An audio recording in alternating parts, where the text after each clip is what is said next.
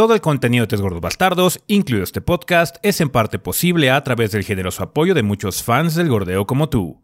Muchas gracias a todos nuestros Patreons del mes de febrero, entre los cuales se encuentran Ángelo Villafuerte, David Ramírez Casillas, Roberto Lesier, Alonso Martínez, Eduardo García Castillo, Ricardo Sarg, Alejandro Cortés y Bao Azamilla.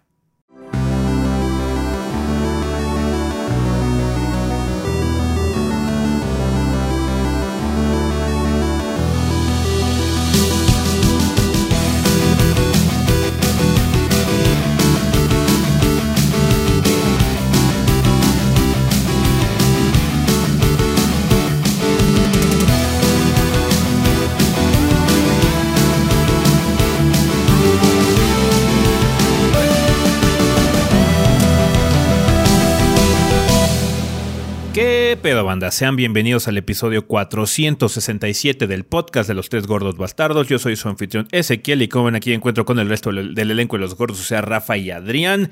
A ver, Rafa, si quieres empezamos contigo esta semana, cuéntanos qué hiciste en el mundo del gordeo. ¿Qué banda? Pues eh, esta semana estuvimos eh, eh, jugando lo, último, lo necesario para la reseña de Final Fantasy XIV Endwalker, que ya salió, ya el miércoles la estrenamos. Ya es Ya algo. se las debíamos desde hace rato, pero pues, pues, ustedes saben, pinche juego es muchísimo contenido, entonces pues sí. Eh, no, nos tardamos en sacarla, lo sabemos, pero pues vale la pena. Vale mucho, mucho la pena. Así es. Ah, ok, fuera de eso, eh, pues el martes eh, estuve jugando un rato de Guilty Gear, estrenando a Viken. Estuve tratando de jugar en línea un poquito, pero desgraciadamente no, no nos fue posible porque estaba, estábamos con un lag medio intenso. Mm. Entonces, pues ni modo, este, me, me eché algunas partidas y hasta ahí nos quedamos. Al chap se Eh, tocó puro Kai ucraniano. Me, tocó puro acá ucraniano, desgraciadamente. Eh, dentro, de, dentro de todos los matches no me fue mal. Eh, con todo y que está bastante cambiado el personaje. Eh, pero también estuvimos más que nada estrenando eh, una nueva modalidad que tiene el, Guilty Gear Strive, que se la metieron justo, ju- justamente con Viken. Parece que llegó una modalidad en la que la comunidad puede armar sus propios combos y como set plays. Y am, pues estuvimos probando combos que hizo la comunidad. Pues está muy padre. Eh, hay, hay mucho para, de dónde elegir. Entonces a mí me gustó muchísimo eso que metió eh, Arc System Works. Y pues por otro lado, pues hemos estado también, eh, pues creo, creo- creo que ustedes desde la semana pasada probaron el Arceus Arceus, el Pokémon. Eh, Ah, sí, pues sí, sí. también lo hemos estado jugando. eh, y pues sí, ahí vamos. Quizás sea mini. Quizás sea mini banda. Sí. Moving on. Moving on. Adrián, ¿tú qué has andado haciendo? Pues. Ah, estoy tratando de acordarme porque esta semana estuvo muy rara. Me dediqué mucho a hacer como imagencillas y eso porque, o sea, Rafa sacó su video de Ghostwire. De hecho, ahorita vamos a, voy a hablar un poquito al respecto. Nada más. Ajá, entonces estuve haciendo como muchas cositas. Eh, ya terminamos de grabar Extraction. De hecho, la mini debe haber salido antes de este podcast en audio. A menos de que haya sucedido algo grave, porque nuevamente estamos en el caso donde tengo que hacer el video el sábado o el domingo. Entonces, ah, estamos jugando Extraction, eh, otras cosillas para videos futuros. Una disculpa, banda. Hoy amanecí un poquito más ronquito, perdón. Eh, mm, juegos varios que he estado checando para minis. Hay unos que de hecho quizás no les toque ni siquiera video. Todavía no estamos seguros. Y ya, ha sido una, una- una semana más bien de andar organizando cosas, organizando eh, guiones, organizando trabajo, ver qué se va a hacer. Y obviamente estar en los streams, ¿no? Sí. Sí, sí, sí. Vale, pues yo lo que he estado haciendo también es jugar un poquito de Extraction contigo eh, para grabar cosas de la mini. Em, también finalizando algunos detalles de Endwalker. Eh, algunas cosillas que no había grabado o sí había grabado y se perdió en el mar que tenía de footage porque tenía una cantidad ridícula de footage. Em, no lo encuentro entre mis 150 videos. Debe estar en algún lado. Mejor, lo vuelvo a grabar. Mejor lo vuelvo a grabar. Es más fácil así como. Eso. Sabes que a la verga es más fácil que lo grabe de nuevo. Entonces sí eh, sucedió. Eh, ya la reseña. Eh, también me he dedicado a algunas cosillas. Eh, he estado jugando Nobody Saves the World. Eh, de hecho, debería haber mini pronto de, ese juego. Que sí nos llamó la atención de parte de Dreambox, los que hicieron Guacamole. Entonces está, está coquetón. Debería haber contenido de mi parte, una mini reseña, creo que relativamente pronto. Pero también estoy jugando otro título que igual y se le adelanta. Para tratar de, sacarlo lo antes posible porque tuvimos la oportunidad de jugarlo antes de su lanzamiento. Entonces, sacar esa mini reseña también. Eh, otras cosas que no les puedo mencionar eh, que, que, estoy jugando y pues mucha mierda en general. -huh. eh, un título que quizás le llama la atención, banda, a ustedes es Dying Light 2. Eh, desafortunadamente no tuvimos este, la oportunidad de tener una, una copia previa del juego, entonces vamos a tratar de jugarlo relativamente pronto, pero siéndole sincero, está hasta el fondo del barril de prioridades. Sí, pues entonces, sí, salió hoy. Eh, se va a tardar. Si hay contenido de Dying Light 2, se va a tardar un rato. Y yo creo que va a ser mini. Ajá, entonces, eh, nada más para que estén enterados de una vez. Y ya. Eh, nada más así algunas cosillas jugando ya varias cosas. Ya estamos arrancando el año en, en, en toda potencia porque el febrero, el febrero se vino loco. Vale, sí. eh, como dijimos también, este Rafa tuvo la oportunidad de ir a ver Ghostwire Tokyo y hay un ah, video especial al respecto de ese previo, ¿no? Así es, gracias a Bethesda que nos hizo una, nos extendió una invitación para checar un demo hands off. Eh, me tocó a mí ir y pues estuve checando eh, pues eh, los primeros minutos de gameplay. Creo que fueron como los primeros 10-15 minutos eh, del juego y pues la verdad se ve interesante. Debo decir que yo desde hace desde que anunciaron Ghostwire Tokyo lo tengo como que curiosidad. Tengo curiosidad de verlo con todo y que sabía que era hecho por Tango, por Tango Gameworks, que mm. con nosotros no tiene el mejor historial, pero bueno, independientemente de eso. Eh, la verdad es que me gustó lo que estuve viendo. Una cosa que me, que me, llamó mucho la atención fueron las manos del personaje, porque es un juego que, que se lleva a cabo en primera persona. Y las manos del personaje me, me, gusta que como que tienen mucho crunch a la hora de que está haciendo aquí sus, eh, sus jutsus de Naruto y demás sus... eh, tensa muy bien las manos el, el, personaje, que yo sé que es un detalle, y que nada más es como un detalle, pero pues that, es, está padre que le hayan Es el detalle de lo que ves del personaje. Pues sí, es sea, el detalle de lo que ves del personaje, pues qué bueno que le hayan puesto mucha atención. La única personalidad que tiene el protagonista, o la mayor parte que ves es eso, las manos, entonces importa bastante que él uh -huh. tenga sí, pues, que, algún que, tipo puedes... de identidad ahí metida, ¿no? Sí. Uh, la trama, pues no sé, o sea, la premisa está rara de que estás en Tokio en un distrito, me parece que es Shibuya, pero podría estar equivocado, en el que básicamente todas las personas desaparecieron y bajo una niebla y tienes que ver por qué. Y eh, pues ya veremos, eh, hay una figura como que sí, cre creo que se llama Hania que está detrás de todo, no sabes bien de qué va ese cabrón. Pero bueno, tienes que detenerlo de alguna forma. Es lo que te dice el cuate que está fusionado contigo, que es KK. Que, pues sí, obviamente las bromas, ¿KK? ¿no? ¿Como el perro? KK, como, no, ¿eh? ¿Qué ¿Como perro? el perro? El de Animal KK? Crossing. Uh -huh. Ah, yes, como el perro de Animal Crossing. Let's go with that. Bien, este. Bueno, pues ese güey. Esos crossovers chingones. Esos crossovers chingones. Lo que más me llamó la atención es, en sí es el combate, que es algo que eh, eh, se ve ya muy llamativo, se ve crunchy. Es uh, un. Eh, es un adjetivo que utilizaron ahí cuando un, unas de las personas que, que estábamos ahí, obviamente estábamos en una sala de chat, y alguien de, de dijo eso, el combate se ve crunchy, es así, sí, sí, sí, sí, como que tiene eh, ese feeling hasta donde podemos ver, en el que tu personaje puede usar varios poderes eh, que sí tienen mu mucho impacto con las criaturas con las que te vas a estar enfrentando. También en, creo que no sale muy bien en el video, pero sí durante lo que vimos del gameplay puedes hacer como un parry con, contra los que te atacan a corta distancia. Entonces se ve que va a ser una herramienta que está bien diseñada, ¿no? O sea, no va a ser algo incómodo en, eh, como suele ser en otros juegos de survival horror, en donde el combate está hecho para que sea incómodo, para que sea justamente incómodo y trates de evitarlo lo más posible. Aquí, incluso en el demo, se ve que a la persona que estaba jugando básicamente era de, ah, sí, puedes hacer sigilo, pero vamos a echarnos el combate limpio. Entonces eso me, eso me dio buena espina.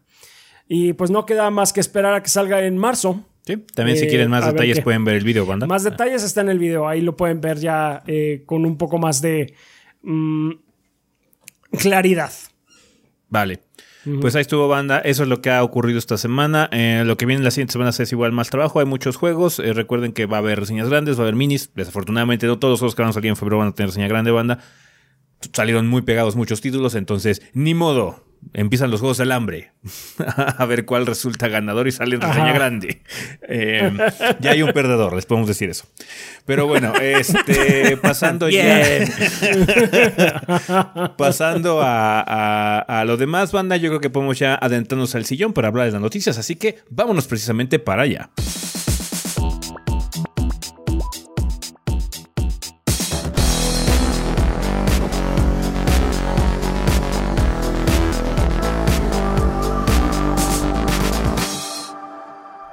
Muy bien, banda, pues ya estamos aquí en el sillón donde vamos a hablar un poco sobre las noticias más relevantes de la semana. Pasaron varias cosas, obviamente hay una noticia muy importante que es la que vamos a relegar al tema de la semana, eh, la adquisición de la semana.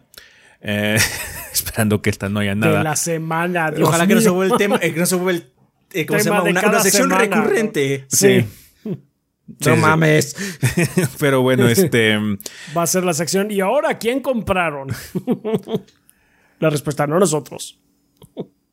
Hubo noticias de parte de Rockstar Games. Em, básicamente ya confirmaron eh, de una forma muy low key, sin mucha faramaya, básicamente, eh, que ya están trabajando, confirmando, así que ya están trabajando en la siguiente entrega de GTA, Grand Theft Auto. Digamos que no shit. En el sentido de que no mames. Ah, sí, obviamente me lo estaban haciendo. eh, pero. Pero de todas maneras es, es algo, es una confirmación bienvenida, supongo, porque ¿cuánto tiempo llevamos de, de Grand Theft Auto 5? Tres generaciones de consola. Tres generaciones. Entonces, pues bueno, eh, lástima para los tres güeyes que están esperando Bully 2. eh, desafortunadamente no. El siguiente proyecto de Rockstar North va a ser Sí, este sí, sí. GTA. No es GTA 6 como tal. El, el comunicado que, que- que hizo Rockstar Games fue muy específico al no mencionar que es Grand Theft Auto 6. Solamente dijeron que es la siguiente entrega de Grand Theft Auto. Lo obvio sería Grand Theft Auto 6, pero pues esto puede tener mucho, muchos significados. Hay gente que está especulando que probablemente se trate del hecho de que el siguiente GTA va a aprovechar el boom de la parte más exitosa de la franquicia que es GTA Online y probablemente el siguiente GTA sea puro online. o Dios, no. entremos en una situación en la que, al igual que muchas franquicias en la actualidad, voten el número y simplemente le pongan un subtítulo, ¿no? Había especulaciones de que probablemente regresáramos a Vice City, pero en otra época, algo así, ¿no?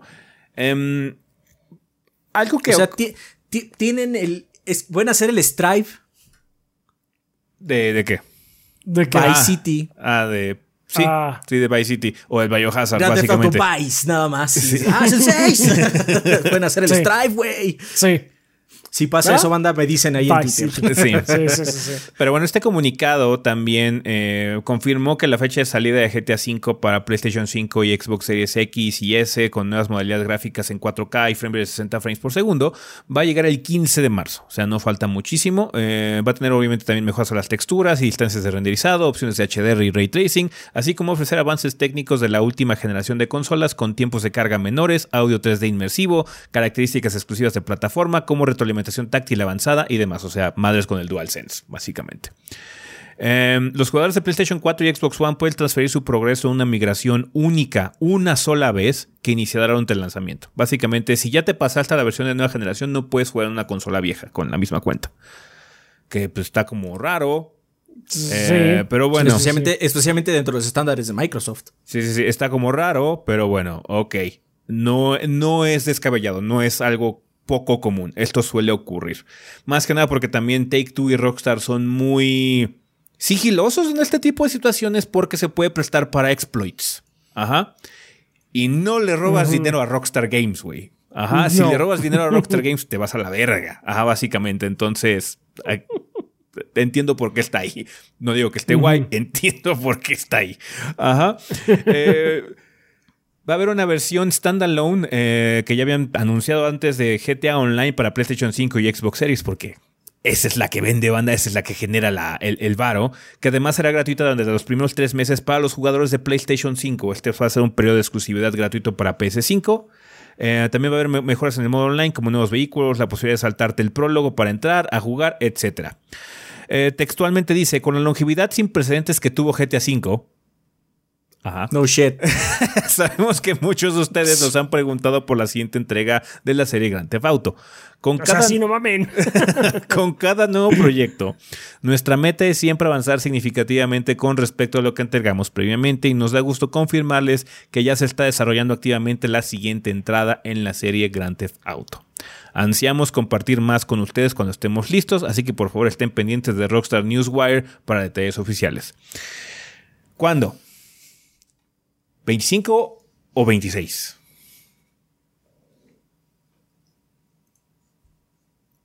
Cinco. Voy a decir 25. ya está. Cast your lot. 25 está bien. Cast your lot. 25.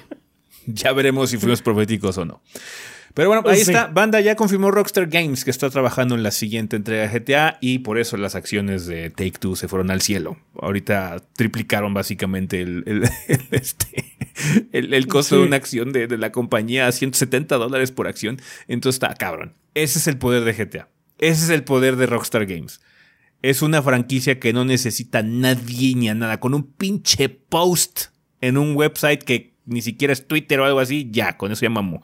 Entonces, También hicieron un tweet. Sí, hicieron un tweet, pero ya. Y mandaron mail. Uy, güey.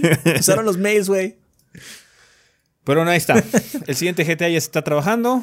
Lástima por uh, las demás franquicias de Rockstar Games. Seguimos. Eh, noticias interesantes. Eh, parece ser que el señor Phil Spencer va a recibir un eh, premio especial en los DICE Awards que vienen, ¿no, Rafa? Pues sí, eh, resulta que va a recibir el tío Phil su premio a la trayectoria Estás hablando del dios de la bacanal. Así es, el, dios, de la bacanal, va a recibir su premio a la trayectoria profesional en los DICE Awards. Eh, esto es porque la Academia Interactiva de Artes y Ciencias, siglas AIAS en inglés, AIAS, anunció que Phil Spencer va a recibir el IAS Lifetime Achievement Award y va a ser homenajeado en la ceremonia DICE Awards eh, número 25, que se va a llevar a cabo en Mandalay Bay Resort en Las Vegas el jueves 24 de febrero a las 8 pm eh, tiempo del Pacífico, que aquí han de ser las 10 eh, de la noche más o menos. Todd Howard le va a presentar el premio a Spencer. Su chile. Pues, Lubricándosela al jefe. Así es, It just sigamos, works. It does indeed. It does indeed.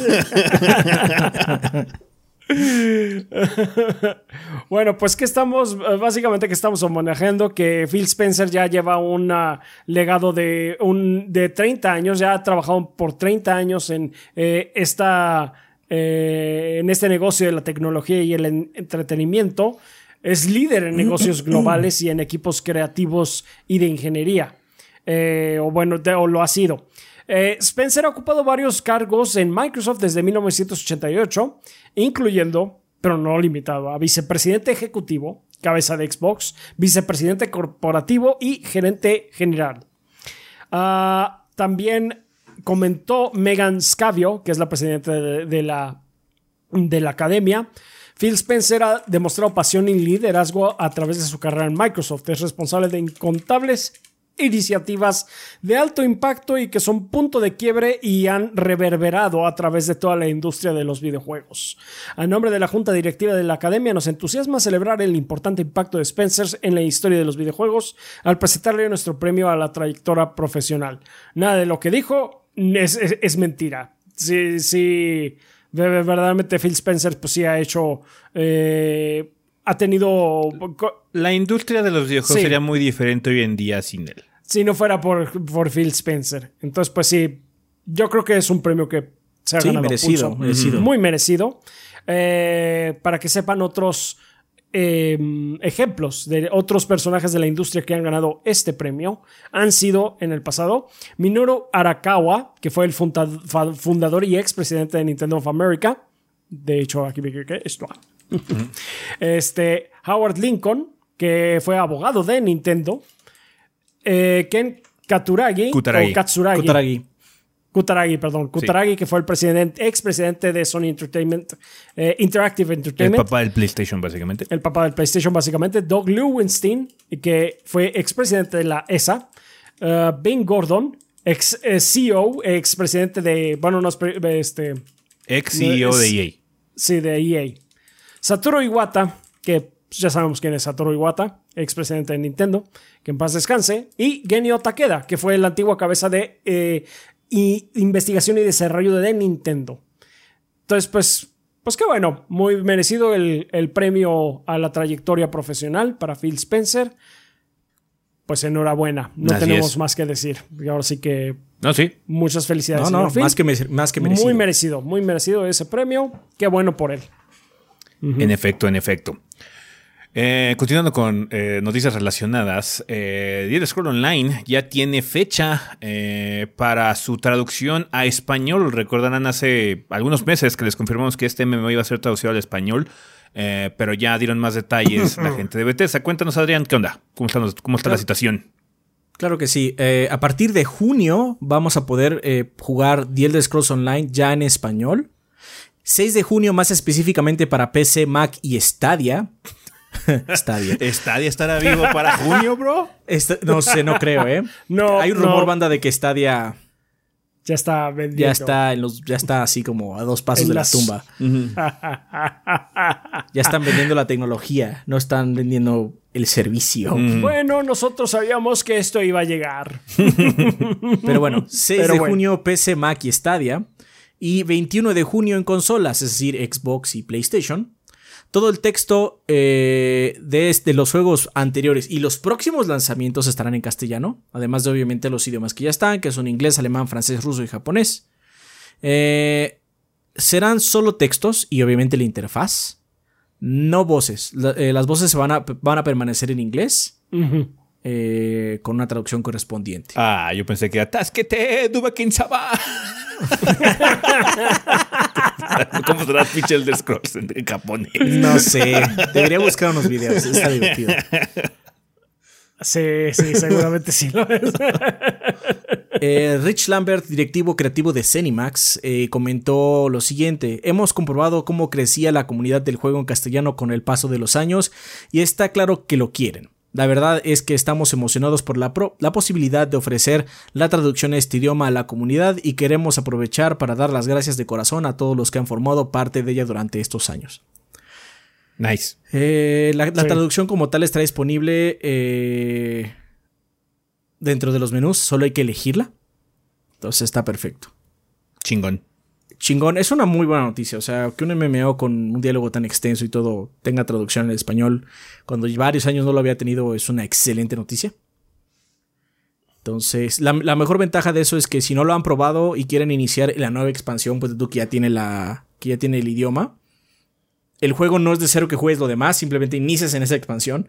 Y después puedes hacer las demás si tú quieres, no las borran tampoco. Simplemente son como nuevas historias de tu personaje que puedes hacer. No, y regiones, ¿no? Porque de hecho hay expansiones que han introducido regiones nuevas al mapa. en Todas sí. las sí, expansiones, sí. de hecho, van introduciendo regiones nuevas. Eh, Y las regiones base son las de la historia base, básicamente. Ah, pero de todas maneras, puedes, eh, puedes explorar las aventuras de El Vergas desde sus orígenes. Así es. De hecho, lo más padre es que puedes iniciar como el Vergas. ¡Tasquete, verga, Suresama!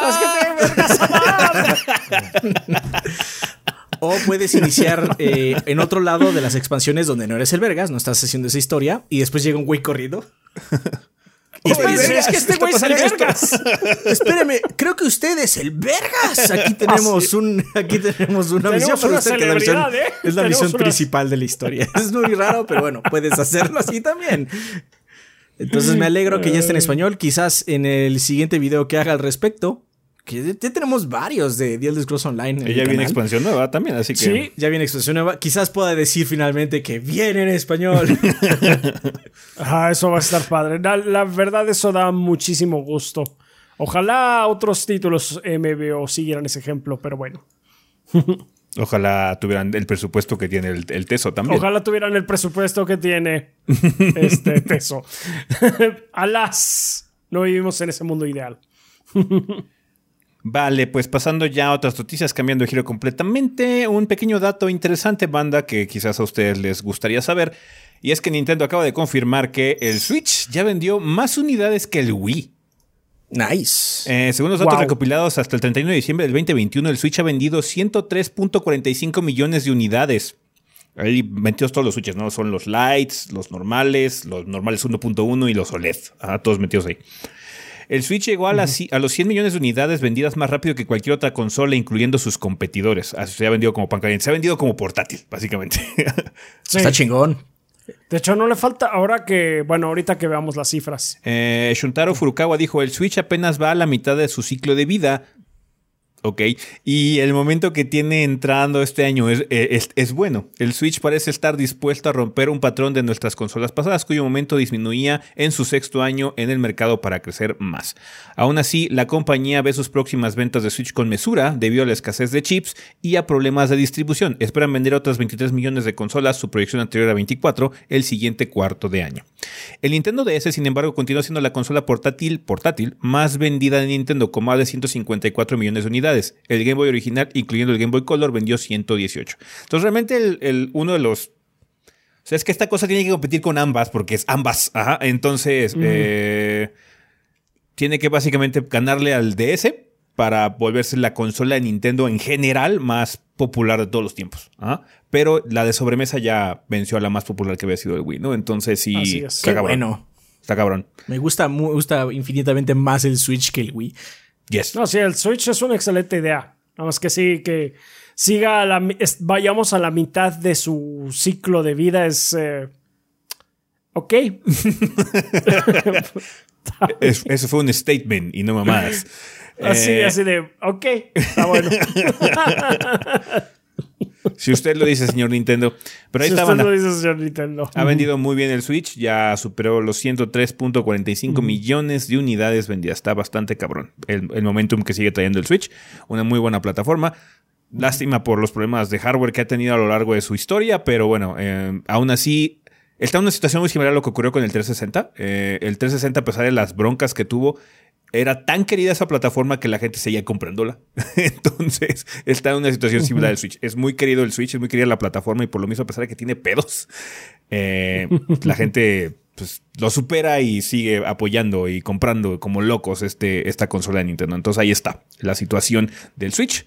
Enhorabuena también por Nintendo por haber, haber vendido tantas consolas. Vale, eh, dejando atrás las consolas como tales y los juegos, dinos, Adrián, que van a poder comprar esta semana en sus tiendas y portales digitales.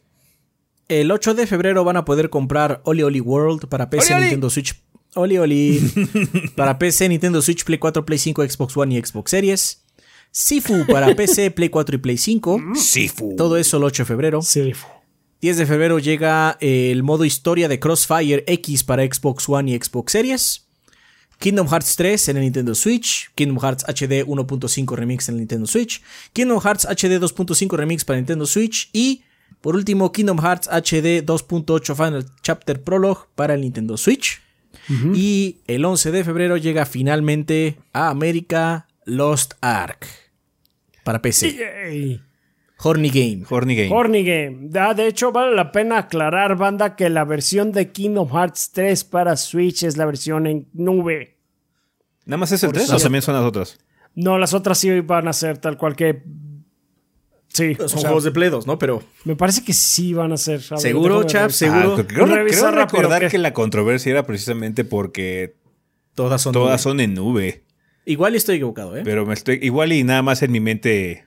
O sea, la que sé sí que es la del 3, como dice sí. Rafa. La del 3 sí tiene que ser, sí tiene que ser. Pero no sé si. Si las otras van a ser, espérame. Sí, que eso te lo chequemos y lo confirmamos en la siguiente sección. Ahorita lo, lo confirmamos, banda, pero sí. Pero bueno, eh, Nada más acuérdense de eso. Tomen sus precauciones. sí, por nada más también tengan en cuenta que seguro Square les puso full price a todas. Entonces, sí. Como Oh, pasó boy. la versión de, de Epic. no, y la de Final Ah, sí, sí, sí, estoy viendo. Parece que sí son versión nube todas. Entonces, Sí, yo me pues, bueno, acuerdo que había controversia así como, si nada más fuera el 3, yo creo que no hubiera habido Sí, el, controversia tre- el porque 3 se- hubiera, no hubiera dado bronca, porque el 3, ok, es, eh, digamos que usaba todo el caballaje que tenía el PlayStation 4, pienso yo. Pero las otras son juegos de PlayStation 2, no mames, güey. O sea, O del DS. o del DS en todo caso. Si quieres, si quieres po- poner el pinche 2.8, el Final Chapter Prologue, pendejada esa, el demo de que ya use el, el mismo motor que el Kingdom Hearts 3, pues mejor véndelo con el Kingdom Hearts 3, ya que más da. No, Pero pues no. hicimos el paquete, demonios. Ahí está el paquete, chinga. Bueno, Ya, pues, ya le inventamos su nombre pendejo, ahora lo vamos a vender. Exactamente, no lo podemos, no podemos hacerlo de otra forma porque se nos, se nos quebró la cabeza buscándole ese nombre. No vamos a buscar otro más estúpido. Ya, pues ahí estuvo banda. Ni modo. Yo digo que juego de la semana es Sifu. Sí, estoy de acuerdo. No sé, eh, no sé. Oli World se ve interesante. Bueno, Oli Oli Wally Sifu. En empate. Por Los Stars aparte ya lo jugamos. Horny. Ya no. Horny game, horny game. I don't care about that game. Igual y la campaña de Crossfire está buena. Ya ves que le está haciendo Remedy. Sí, la está haciendo Remy. Entonces, quién sabe, habrá que checarla a ver si está, está coqueto o no. Vale, pues ya ahí Rafa estuvo. nos dirá Kingdom Hearts porque I don't care. Ay, ya, ya, no sé si me va- nos vaya a llegar cualquier cosa. Además, es, es nube. Rafa es fan. Rafa es el fan. Yo no soy fan. O sea, si lo. Si tenemos no las soy fan. versiones, ok, si las juego, pero de todas maneras, no creo que lleguen. Vale, pues ahí estuvo banda. Sería todo con respecto al sillón. Vamos al tema de la semana.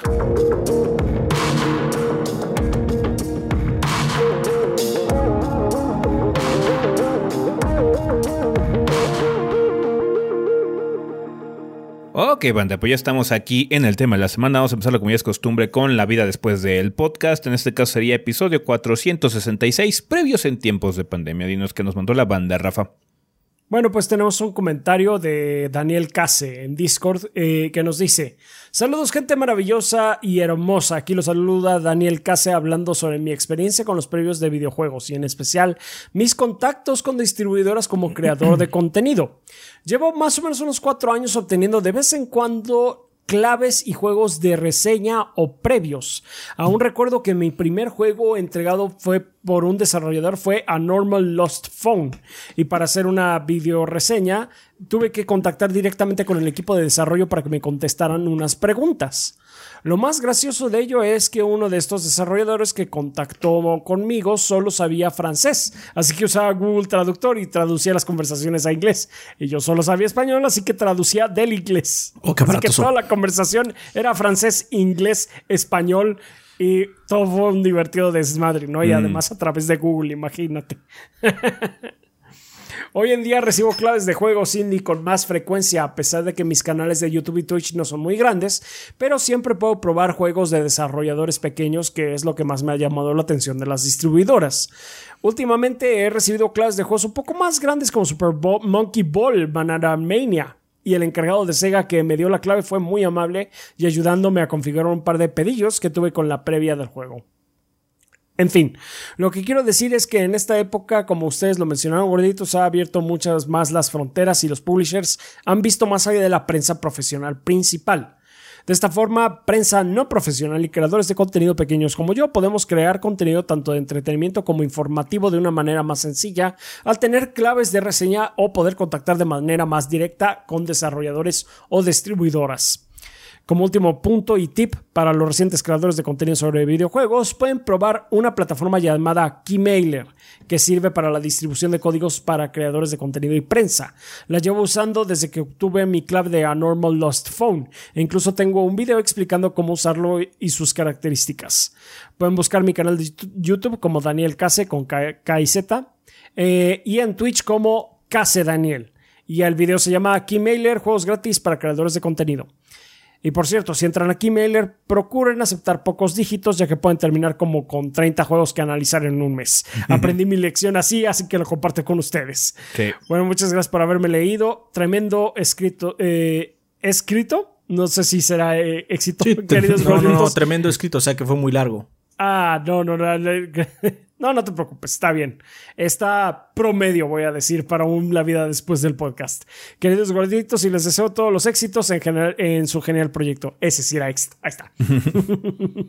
Perfecto, muchas pues gracias. Sí, pues sí, justamente Keymailer es una herramienta también que, llegamos a, a, utilizar nosotros. Sí. Los sistemas automatizados han ayudado mucho a Ah, pues apresurar las cosas y hacer que se diversifique mucho el contenido porque son, digamos que ahí evalúan mucho más que nada el alcance que tengas, ¿no? Y cada developer establece básicamente cuál es su, su límite, ¿no? Ah, sabes que mínimo me gustaría que si doy este código, mínimo 600 personas vean, ¿no? El video o una cosa así. Entonces, también no son estándares muy elevados. Obviamente, hay publishers más grandes y cosas así que sí piden un estándar mucho más elevado, pero bueno, eh, ya depende mucho de cada quien. Y es una herramienta útil también para que juegos eh, pequeños de estudios indies eh, puedan proliferar en internet y se vuelvan, tengan publicidad de voz a voz más que nada entre canales chiquitos y cosas así, Twitter, redes sociales y cosas así para que se vayan promoviendo de alguna forma, ¿no? Entonces, está bien, está, está, está padre esto de la automatización en muchos sentidos. Te digo, ah, como mencionó este Daniel, eh, sí se ha eh, abierto mucho el espectro y ya hay personas que están dispuestas a trabajar, a hacer un trabajo eh, con respecto al juego, se les brinda la oportunidad también de hacerlo, ¿no? Y que no les cueste porque luego eso puede significar un impedimento bastante significativo, ¿no? Así es. Pues bueno, muchas gracias por, eh, a Daniel por mandarnos su, pensamiento. Gracias, y Daniel. Vamos a pasar ya al tema de esta semana, banda, que, eh, pues bueno, como mencionamos al inicio, eh, es la compra de la semana. No básicamente. Mames, no mames, qué pentejada. Sí, de, este, de, ah, la ocasión, qué es lo que iba a ocurrir en este sentido. Sony acaba de comprar a Bungie. la compañía que es responsable de franquicias como Destiny, eh, ya es parte de los PlayStation Studios, aunque con notas bastante particulares. No fue una compra tan directa, uno podría decir. De hecho, tiene ciertas similitudes a lo que ocurrió en su momento con Activision Blizzard, cuando Activision y Blizzard se unieron. Básicamente, Activision compró Blizzard, pero fue parte del nombre eh, en ese sentido. Eh, como les hemos mencionado, mucha gente se ha preguntado si qué opinamos sobre esta situación. Pues obviamente, como, como lo que ocurrió con eh, Microsoft y Activision en su momento, no somos particularmente fans de que las compañías grandes se hagan más grandes todavía. Entonces. nos, preguntaron en, los streams y la respuesta fue: no, no, nos, no nos agrada. No, no estamos contentos con esto. Ajá. Entonces. o sea, como mencionamos en el podcast de la compra de Activision Blizzard, King eh, esto va a seguir toda la generación. Es el ritmo que parece ser, porque aparte las dos compañías ya dijeron que van a seguir adquiriendo cosas. sí, que esperemos más en el futuro. Entonces vamos a tener esta sección que dice Adrián que no quiere que sea recurrente, desafortunadamente lo va a hacer. lo más seguro es que las próximas veces ya quizás sea la noticia, si pasa otra cosa, pero bueno, pocas veces tenemos una noticia más grande que la compra de un estudio, ¿no? Sí solamente que anuncien una plataforma nueva o algo así. Ah, pero eh, ahorita los detalles que tenemos con, con la compra de Bungie por parte de Sony es que el trato se finalizó por una cantidad de 3.6 mil millones de dólares. Básicamente es la mitad de lo que le costó Bethesda a Microsoft en su momento. Em, el comunicado de Bungie dice, con Sony hemos encontrado un aliado que nos apoya incondicionalmente y que quiere acelerar nuestra visión para crear entretenimiento que perdure por generaciones mientras preservamos la independencia creativa que late en el corazón de Bungie. Que es un aspecto muy importante porque de hecho algo que ha tenido Bungie en su historia, eh, primero era propiedad de Microsoft, ajá, en muchos sentidos, o estaba muy enlazado con Microsoft en la época de Halo. Después de Reach, ellos decidieron separarse de Microsoft, les dejaron la IP de Halo, obviamente, eh, y se aliaron con Activision, con Activision Blizzard eh, para la publicación y todo el desmadre de, Destiny. Después de cierto tiempo se separaron de Activision Blizzard porque eh, el trato que tenían con ellos no les gustaba. los líderes o las cabezas del estudio de Bungie han mencionado que no volverían a hacer un tipo de trato así a menos de que garantizaran libertad creativa y absoluta para todos sus proyectos y parece ser que Sony una de dos o les llegó al precio para que eso les vaya a verga o, como lo están diciendo en el comentario, este básicamente se la está ofreciendo. La mención que dijo Sony fue precisamente que van a eh, comprar Bungie, son dueños de Bungie como tal, como tal del estudio, pero... 100%. el- hicieron un wording muy extraño, particularmente, pues como siempre ocurre con estas situaciones, es qué va a pasar con las IPs, qué va a pasar con los juegos futuros del estudio, todo ese tipo de cosas. Tanto Sony como Bungie aclararon de forma tajante, sin darle vueltas al asunto, que todos los juegos actuales y futuros de Bungie van a ser multiplataforma, que básicamente lo que busca hacer el estudio es crecer más todavía en- y que eso no este, se enlaza con la idea de la exclusividad. Además de que también Sony le da la oportunidad a Bungie para que sus franquicias, en este caso yo creo que es Destiny, eh, puedan fructificar en televisión y en cine. Porque pues, Sony tiene estudios de cine y de televisión. Sí, pues, Spider-Man, ¿no? Ajá. Eh, o sea, sí, muy vergas y todo, así que digan que va a pasar eso. Ajá. Igual que esperamos, pero pues siempre está Darth Vader, ¿no? Siempre pueden alterar el trato. No, y deja de eso. O sea, mira, Phil O sea, Spencer, ¿cómo Phil es Spencer que- es muy bueno para darle la vuelta y darte respuestas mediáticas. Pero el CEO de Sony directamente miente. O sea, ese güey sí, ese güey sí, miente. sí, es, es- es- es una herramienta torpe, la neta. Puede hacer el, el Vader de altere el trato, espera que no lo altere más, porque 100% de Sony, no es que me gusta mucho cómo Bungie dice las cosas para minorar el madrazo. No, es que nos van a independencia creativa, sí, vergas. 100% Sony es dueño. 100%. Ajá. Sí. 3 mil. 3.6 mil millones de dólares no es poco dinero. No. De hecho, creo que es la adquisición de PlayStation Studios más cara de la historia. Ajá, entonces. Entonces, les llegaron al precio. La neta, les llegaron al precio. Mm, O sea, ya saben que nosotros no estamos contentos con esto. Que quede, por favor, clarísimo, porque otra vez pasó lo mismo, ¿no? Un montón de gente se empezó a aventar caca en internet. A nosotros, de hecho, nos trataron de meter en su desmadre, tratándonos de meter en momentos gacha, ¿no? De, pues si toda su comunidad no se pone en contra de esto, qué hipócritas. Yo no controlo a toda la comunidad. No, en lo único- primera. Lo único que te puedo decir es lo que pienso yo. Y lo que Ajá, pienso yo no es que no me gusta en primer que ocurra lugar. esto. No me gusta Y- esto. que quede así, con las letras más claras. No nos gusta esto. No nos gusta. Porque aparte, me desagradó mucho que... de- ah, y va a seguir sucediendo, ¿eh? Jo, jo, jo, jo. sí, Dios sí, bendito, sí. qué Esperen espanto. Y más todo en el mundo así, futuro. No mames, qué vergas. Y así como, qué chingados. Entonces, la neta, yo lo veo como que les llegaron al precio. Porque... Eh, Sí. Yo, espero- o sea- yo, yo- yo esperaría que fuera algo similar, porque Bungie, cuando se independizó de parte de Activision, eh, fue muy claro en ese aspecto. Una otra, otra cosa es que puede ser que, o sea, Destiny tiene éxito, pero no es un éxito descomunal. Entonces, puede ser el hecho de que, pues, ¿sabes qué? Estamos en una situación en la que estamos medio estancados en muchas cosas, hace falta un poquito de cash flow. ¿Sabes qué? Estos tienen la mejor oferta, vamos a irnos para allá, ¿no? Lo que sea. Porque de hecho Destiny también y Bungie ha tenido una relación de exclusividad con PlayStation desde el PlayStation 4, ¿no? Ha habido como una relación ahí, entonces no sé cuál sean la... Es que es- tendría que ser un contrato muy específico para garantizar, garantizar eso a perpetuidad y la verdad dudo que lo tenga. Yo no lo veo. Ajá. O sea, yo lo que veo, porque dijeron que el plan, eh, Jim Ryan dijo que su plan en 10 años es que haya más juegos de servicio de Sony, ¿no? Sí. Una de las razones por las que compró Bungie. No lo vas a hacer multi. Eh, Destiny se va a quedar multi, obviamente. Como COD. Ajá. Pero los demás juegos no. La nueva IP sobre la que La está nueva trabajando IP Bungie. o etcétera, ¿no? O lo que puede ser es que Proyecto Matter, creo que ahorita lo están lo que puede hacer, que, lo que pasa es que, pues, vergas, ok, tus siguientes IPs Bungie no van a ser este multiplat, digo, no van a ser, van a ser multiplat, perdón, pero solo las que digan por Bungie. Pero todo tu expertise tienes que darle a todos tus estudios a hacerlo. ¿Qué es lo que va a pasar? Ajá. A ¿Qué es lo que va a hacer? cuentas. Porque Sony hace mucho intermingle. Básicamente lo que hace es que a los de Santa Mónica los manda a guerrilla y les dice, oye, ¿cómo hiciste tu animación de cara? Ah, pues sí, manda expertos. Y dicen, lo hice de esta forma, eso, y pues se, se enriquecen entre ellos, básicamente. Entonces lo que van a hacer es eso, van a pasear a los de Bungie a los otros estudios para que hagan eso. Sí. Man- a- a- pues, enseñen su expertise de otras formas. De hecho, me acuerdo mucho que los de Santa Mónica fueron a ayudar a Tímico a completar el juego porque no lo buscaba. Ajá. Este.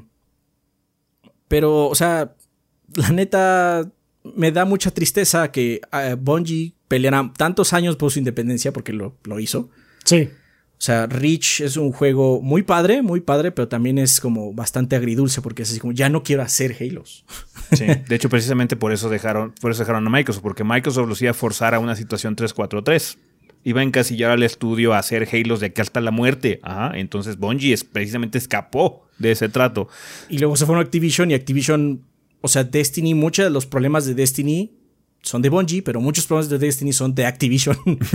Entonces, así, bueno, finalmente lograron su independencia, les costó un chingo. Y luego pues, viene esta mamada, ¿no? Entonces. Así, es, esa, esa, es mi opinión. Presilla. Sí. Entonces, sí, este. Sí, entonces. Eh, digo, una cosa. Eh, faltará ver qué onda con el futuro, pero por lo menos tanto la única, la única cosa que veo positiva en este sentido, maybe, es que mejoren la situación de Destiny en muchos sentidos en el, en el trato al consumidor, porque habían tenido algunas broncas de, de que habían, estado borrando contenido que había sido de paga y cosas por el estilo. Ojalá cambien esa mentalidad, estaría padre, pero no creo que sea el partner adecuado no, para, realmente pensar, para realmente pensar en que eso va a ocurrir. Eh, que es lo único que vería así como positivo. Eh, pues, mejoren el código de red y cosas de servicio de los juegos de Sony, que luego algunas veces sí hace falta, pero en general no. Pues no sé, es, un, es una partnership extraña es una partnership que por lo menos no, no, muestra así como cosas obvias ahorita en este momento, pero bueno, básicamente lo que dijo Jim Ryan es la pista más grande que tenemos y es que Sony quiere también ya entrarle a esta situación de juegos multiplataforma, multiplayer y de servicio. Porque lo que se ha caracterizado Sony, o básicamente lo que, la fuerza que tienen los first party de Sony, es que son títulos single player con mucho énfasis narrativo y cosas así que le gustan mucho a la gente, pero no tienen algo en el aspecto de multiplayer, shooter, cosas así que sean de servicio, que sea de ellos, ¿no? Y también quieren entrarle o quieren un pedazo del pastel, ¿no? Que se, que se, que se planea tener a futuro, ¿no? Obviamente han, ha, habido una relación positiva, o sea, interactuaron en, las redes básicamente haciendo la fiesta y la faramaya de siempre, tanto Spencer como Herman Holtz, el, director de PlayStation Studios, eh, con respecto a este anuncio de que, pues bueno, Destiny va a seguir multiplataforma, que los juegos de Bungie van a seguir multiplataforma.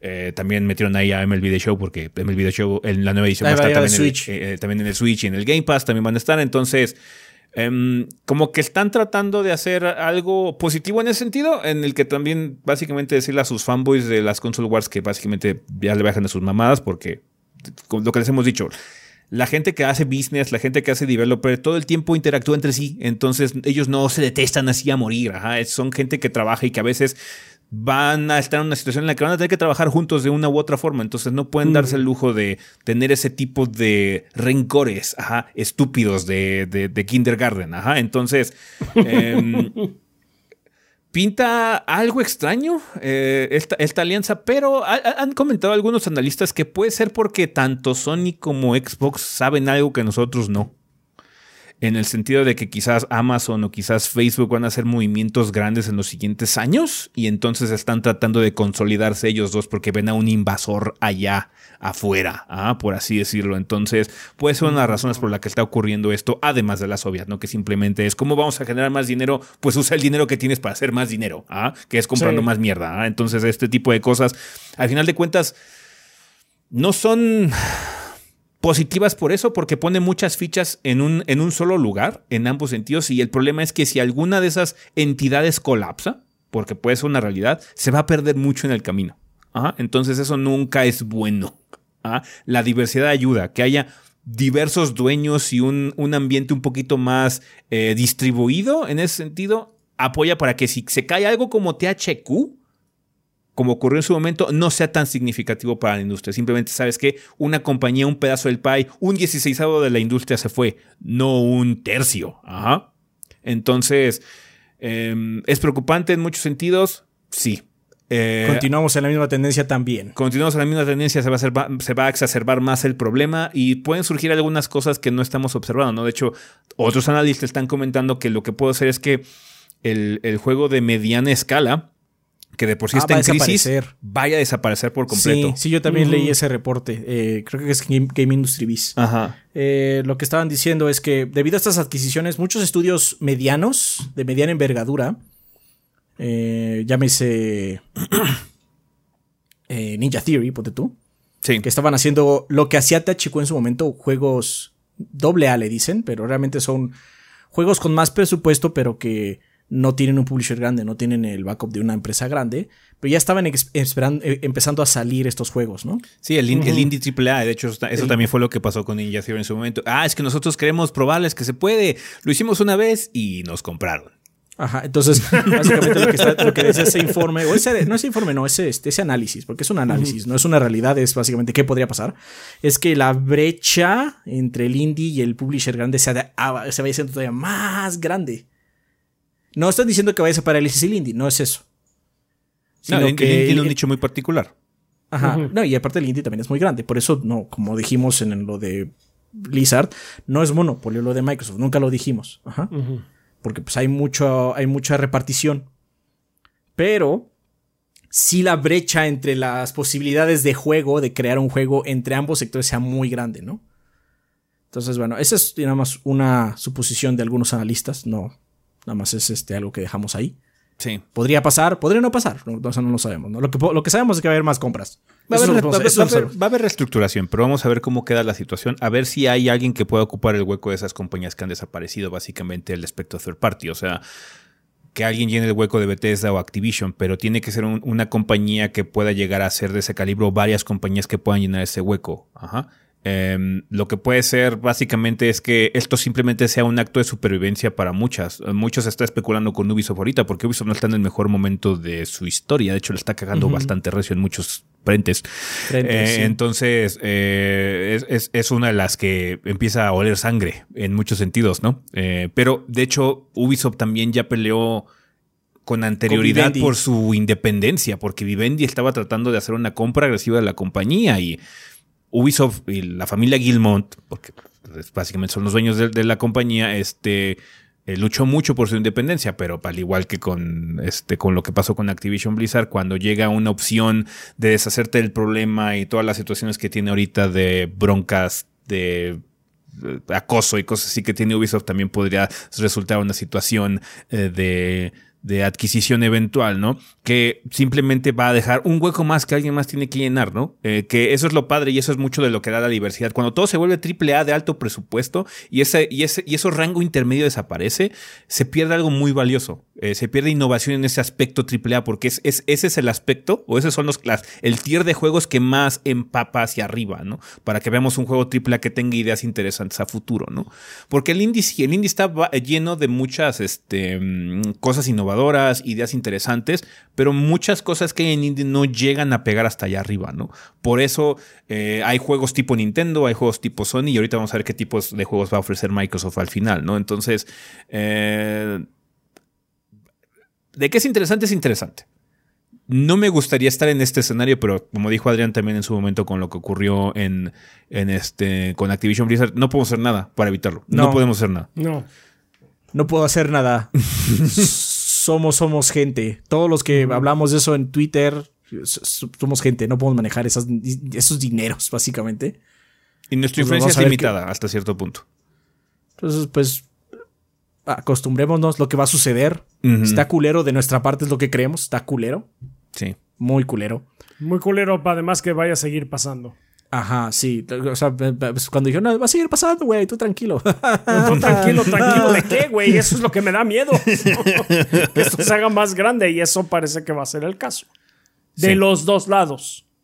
Sí. Sí. el que dijo ya que no fue Nintendo esta semana, de hecho. Hoy. Sí, de hecho, esta semana mandaron- eh, sacaron un comunicado al respecto en el que decían básicamente que no se benefician en este momento de traer gente que no tenga la mentalidad Nintendo a la casa Nintendo. digamos Algo que así, estoy ellos, parafraseando. ellos van a seguir haciendo lo que estaban haciendo, ¿no? Van a, van a tratar de hacer lo que Sony hizo por muchos años, que fue la adquisición orgánica de estudios, que básicamente, oye, eh, este estudio nuevo canadiense que nos hizo varios juegos ya de 3DS, se ve que trabajan chido, vamos a meterlos ya para acá, ¿no? Una cosa así. Entonces, eh, digamos que no van a entrarle al juego de soltar varo para adquirir, a ver, a ver qué chingados están en venta y ver se qué, lo pueden a ver llevar, qué ¿no? pasa. Pon tú que a lo mejor y le sigue trabajando Mercury Steam en Metroid, sale haciéndolo bien y eso se ah, bueno, Terminan comprando Mercury Steam. Terminan Así comprando Mercury exactamente, Steam, termina comprando ¿no? Mercury Porque, Steam. o sea, dijeron que no estaban interesados en este momento, pero no significa eso que no, No, lo se puedan hacer la idea eventualmente. tampoco, Ajá, que no lo vayan a hacer eventualmente. No dijeron tajantemente, no, no vamos a comprar más. No, Y no hay que poner las cosas en perspectiva. Un Mercury Steam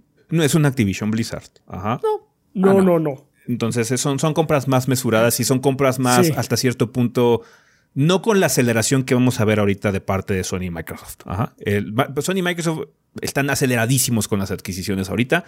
Ese tipo de compras un poquito más orgánicas pues es- son naturales hasta cierto punto para que vayan creciendo poco a poco a una velocidad mucho más manejable estas compañías. Ajá. Pero Sí, ahorita... o sea, el trato fue seis meses. Sí. que sonará mucho tiempo porque seis meses en la mente humana es como toda una eternidad. Sí. Pero realmente seis meses para un negocio así no es mucho. No, no es nada. No, y de hecho mucha gente estaba especulando, no, es que esto fue la respuesta de parte de Sony por parte de la compra de Activision Blizzard. No, de hecho, eh, Sony planteó la compra de Bungie mucho antes de que Activision Blizzard estuviera a la venta siquiera, no hubiera la posibilidad de que estuviera la compra. Porque Phil Spencer eh, cerró el trato eh, de Activision Blizzard en los meses finales, lo que fue diciembre y principios de enero. Eh, de, Sí, un tuit algo así como Phil no tuvo vacaciones. Phil no tuvo vacaciones, básicamente, para hacer este trato. Bungie y Sony van platicando desde junio, desde el año pasado, ¿no? Entonces, simplemente es, están comprando porque están comprando. Cuando una compañía grande compra, a las otras, las otras se acuerdan que tienen dinero, entonces entran en pánico y empiezan a ver qué pueden comprar. Sí. Entonces, va, va a pasar, banda. Sí, es, es lamentable. Vamos a, ojalá, mira, sé que suena muy fatalista y eso, pero es que otras industrias ha ocurrido lo mismo. Y particularmente te- en tecnología, cuando se vuelven monolitos muy grandes, es cuando tenemos menos variedad y menos diversidad y menos cosas interesantes. Ajá. Pero eh, si, si no llega a ocurrir, si llega a pasar completamente lo contrario, la industria del videojuego realmente florece y se Qué vuelve bueno. algo artísticamente viable e interesante, qué bueno. Ojalá que sea el caso. Esperemos que Ojalá sea el que caso. sea el caso. Estamos nosotros así como que viendo también, porque mucha gente nos dice que somos muy, muy fatalistas. Es que pues ya ha pasado en el, ya, ya ha ocurrido. Entonces estamos hablando desde el punto de vista de puede repetirse la historia. Pero si tenemos esta buena fortuna en la que todos, todos nos beneficiamos y la cosa sale bien, empiezan a salir más y mejores juegos y empieza a haber más competencia, eh, buena competencia, entonces, qué bueno, entonces padrísimo, qué bueno que, que haya ocurrido, pero de nuestro punto de vista en este momento, con ambas adquisiciones es cautela y no estamos contentos. Entonces, pues ahí está. Eh, Bungie ya es parte de Sony. Eh, para la gente aclarar los puntos que luego le importan nada más a las personas. No, Destiny no se va a volver exclusiva de PlayStation. Destiny va a seguir siendo multiplataforma. Y ahorita la indicación de parte de tanto Bungie como de el señor Jim Ryan eh, es que todos los juegos futuros de, de- de Destiny van a, ser en, van a salir en otras plataformas. Ajá, incluso consolas competidoras. Mencionaron consolas, pero no mencionaron nombres directamente. Eh, nada más dijeron que sí, están, están con la idea de que van a salir en otras consolas y plataformas. Ajá, entonces, Ya veremos qué, Ya veremos tan qué tanto lo cumple, resulta digo- eso en un futuro. yo, yo no confío mucho en lo que dice el señor Jim Ryan. Yo tampoco. Entonces, sí, eh, vamos a ver qué, qué- qué ocurre a futuro. Y ahí está, banda. Esa es la noticia. Esa es la compra de la semana. Ojalá que no tengamos que platicar sobre una adquisición así de grande en algunos meses, por lo menos. ¿Va que va? Ojalá. Órale, pues con eso vamos a terminar ya el tema de la semana. Ya saben que pueden dejarnos sus comentarios en el- la vida después del podcast. Podemos ut- utilizar la sección de comentarios aquí abajo del video en YouTube. Nada más, por favor, pongan el enunciado tema de la semana al inicio de su comentario para que sepamos que es para esta sección, banda. Y pues, vamos a terminar ya este desmadre ahí y a pasarnos a comunidad.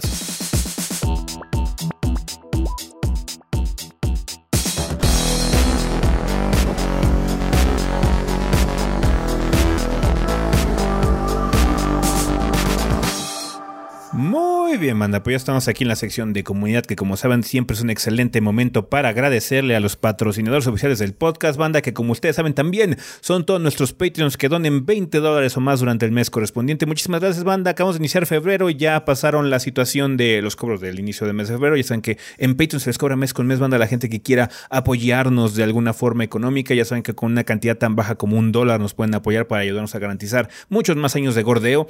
Y ahorita especialmente le agradecemos, le vamos a dar highlight a todos nuestros Patreons que donen 20 dólares o más, nuestros Lord Bombones, la gente que pone ahí mes con mes y apoya para que este podcast exista. Así que muchísimas gracias, banda, por un mes más de apoyo. Apreciamos enormemente lo que hacen por el proyecto. Rafa, quien patrocina el podcast de los tres gordos durante el mes de febrero. Muy bien, este mes nos patrocinan Alexis y Fuentes, que esta semana nos dice muchas gracias por sus recomendaciones sobre Hades. Hace mucho tiempo no disfrutaba un juego de esta manera. Ah, está cabrón. Así es. Pues que, qué bueno que lo estés disfrutando, Alexis.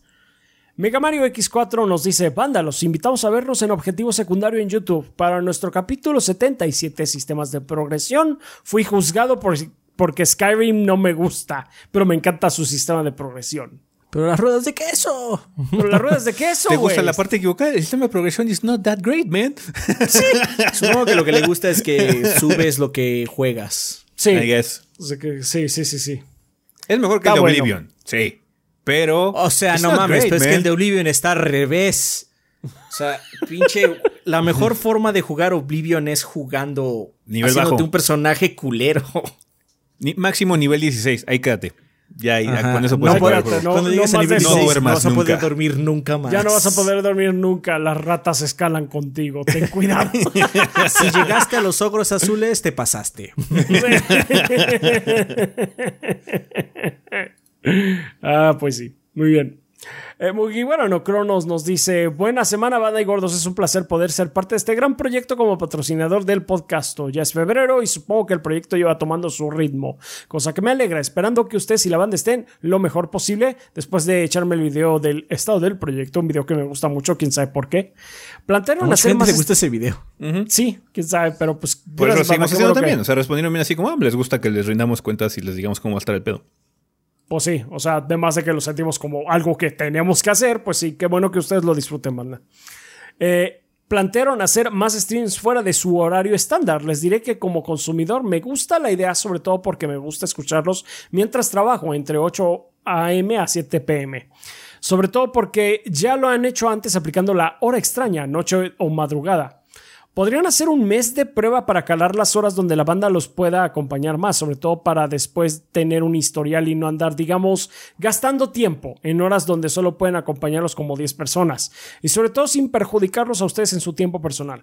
Saludos y que el gordeo siga ocupando más tiempo y espacio en el universo. También no, po- Pues no- vamos- no- no podemos moverle tanto al asunto. Hay algunos horarios que tenemos planeado porque también no queremos que se meta precisamente, como dices, en, en la situación del trabajo. No queremos que esta nueva iniciativa que tenemos se vaya a entorpecer el resto de la chamba. Como siempre hemos sido nosotros, no podemos dejar de hacer reseñas, no podemos dejar de hacer podcast y el contenido que ustedes esperan como minis y demás, banda, porque ese es el core. Ajá. Lo demás, que algo se vuelva muy popular o bien recibido, pues está muy padre, pero si algo nos ha enseñado la lección YouTube y el tiempo que llevamos aquí en esto haciendo este desmadre es que a los proyectos que abandonan, la razón por la que la gente los ve, les va mal. Ajá, entonces si queremos seguir haciéndolo hasta que de plano ustedes nos den una indicación de que ya no quieren ver ese tipo de contenido, que si ya nadie ve las reseñas, si ya nadie escucha el podcast y todo ese tipo de... Ah, ok, entonces sabes qué, ya nadie le importa, entonces podemos dejarlo, mandarlo a la chingada y poner mov- otras cosas, Sí, ¿no? we Pero- move on.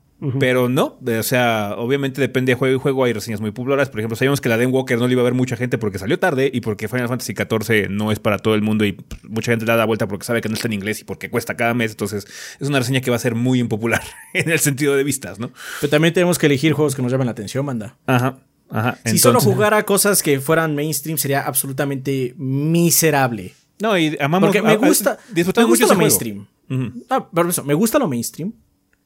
Final Fantasy tampoco es que sea así chiquito, no es un juego indie, pero tampoco es una explosión, ¿no? No es así enorme, pero ah, we like it. Vamos a hacer un video de algo que nos gusta.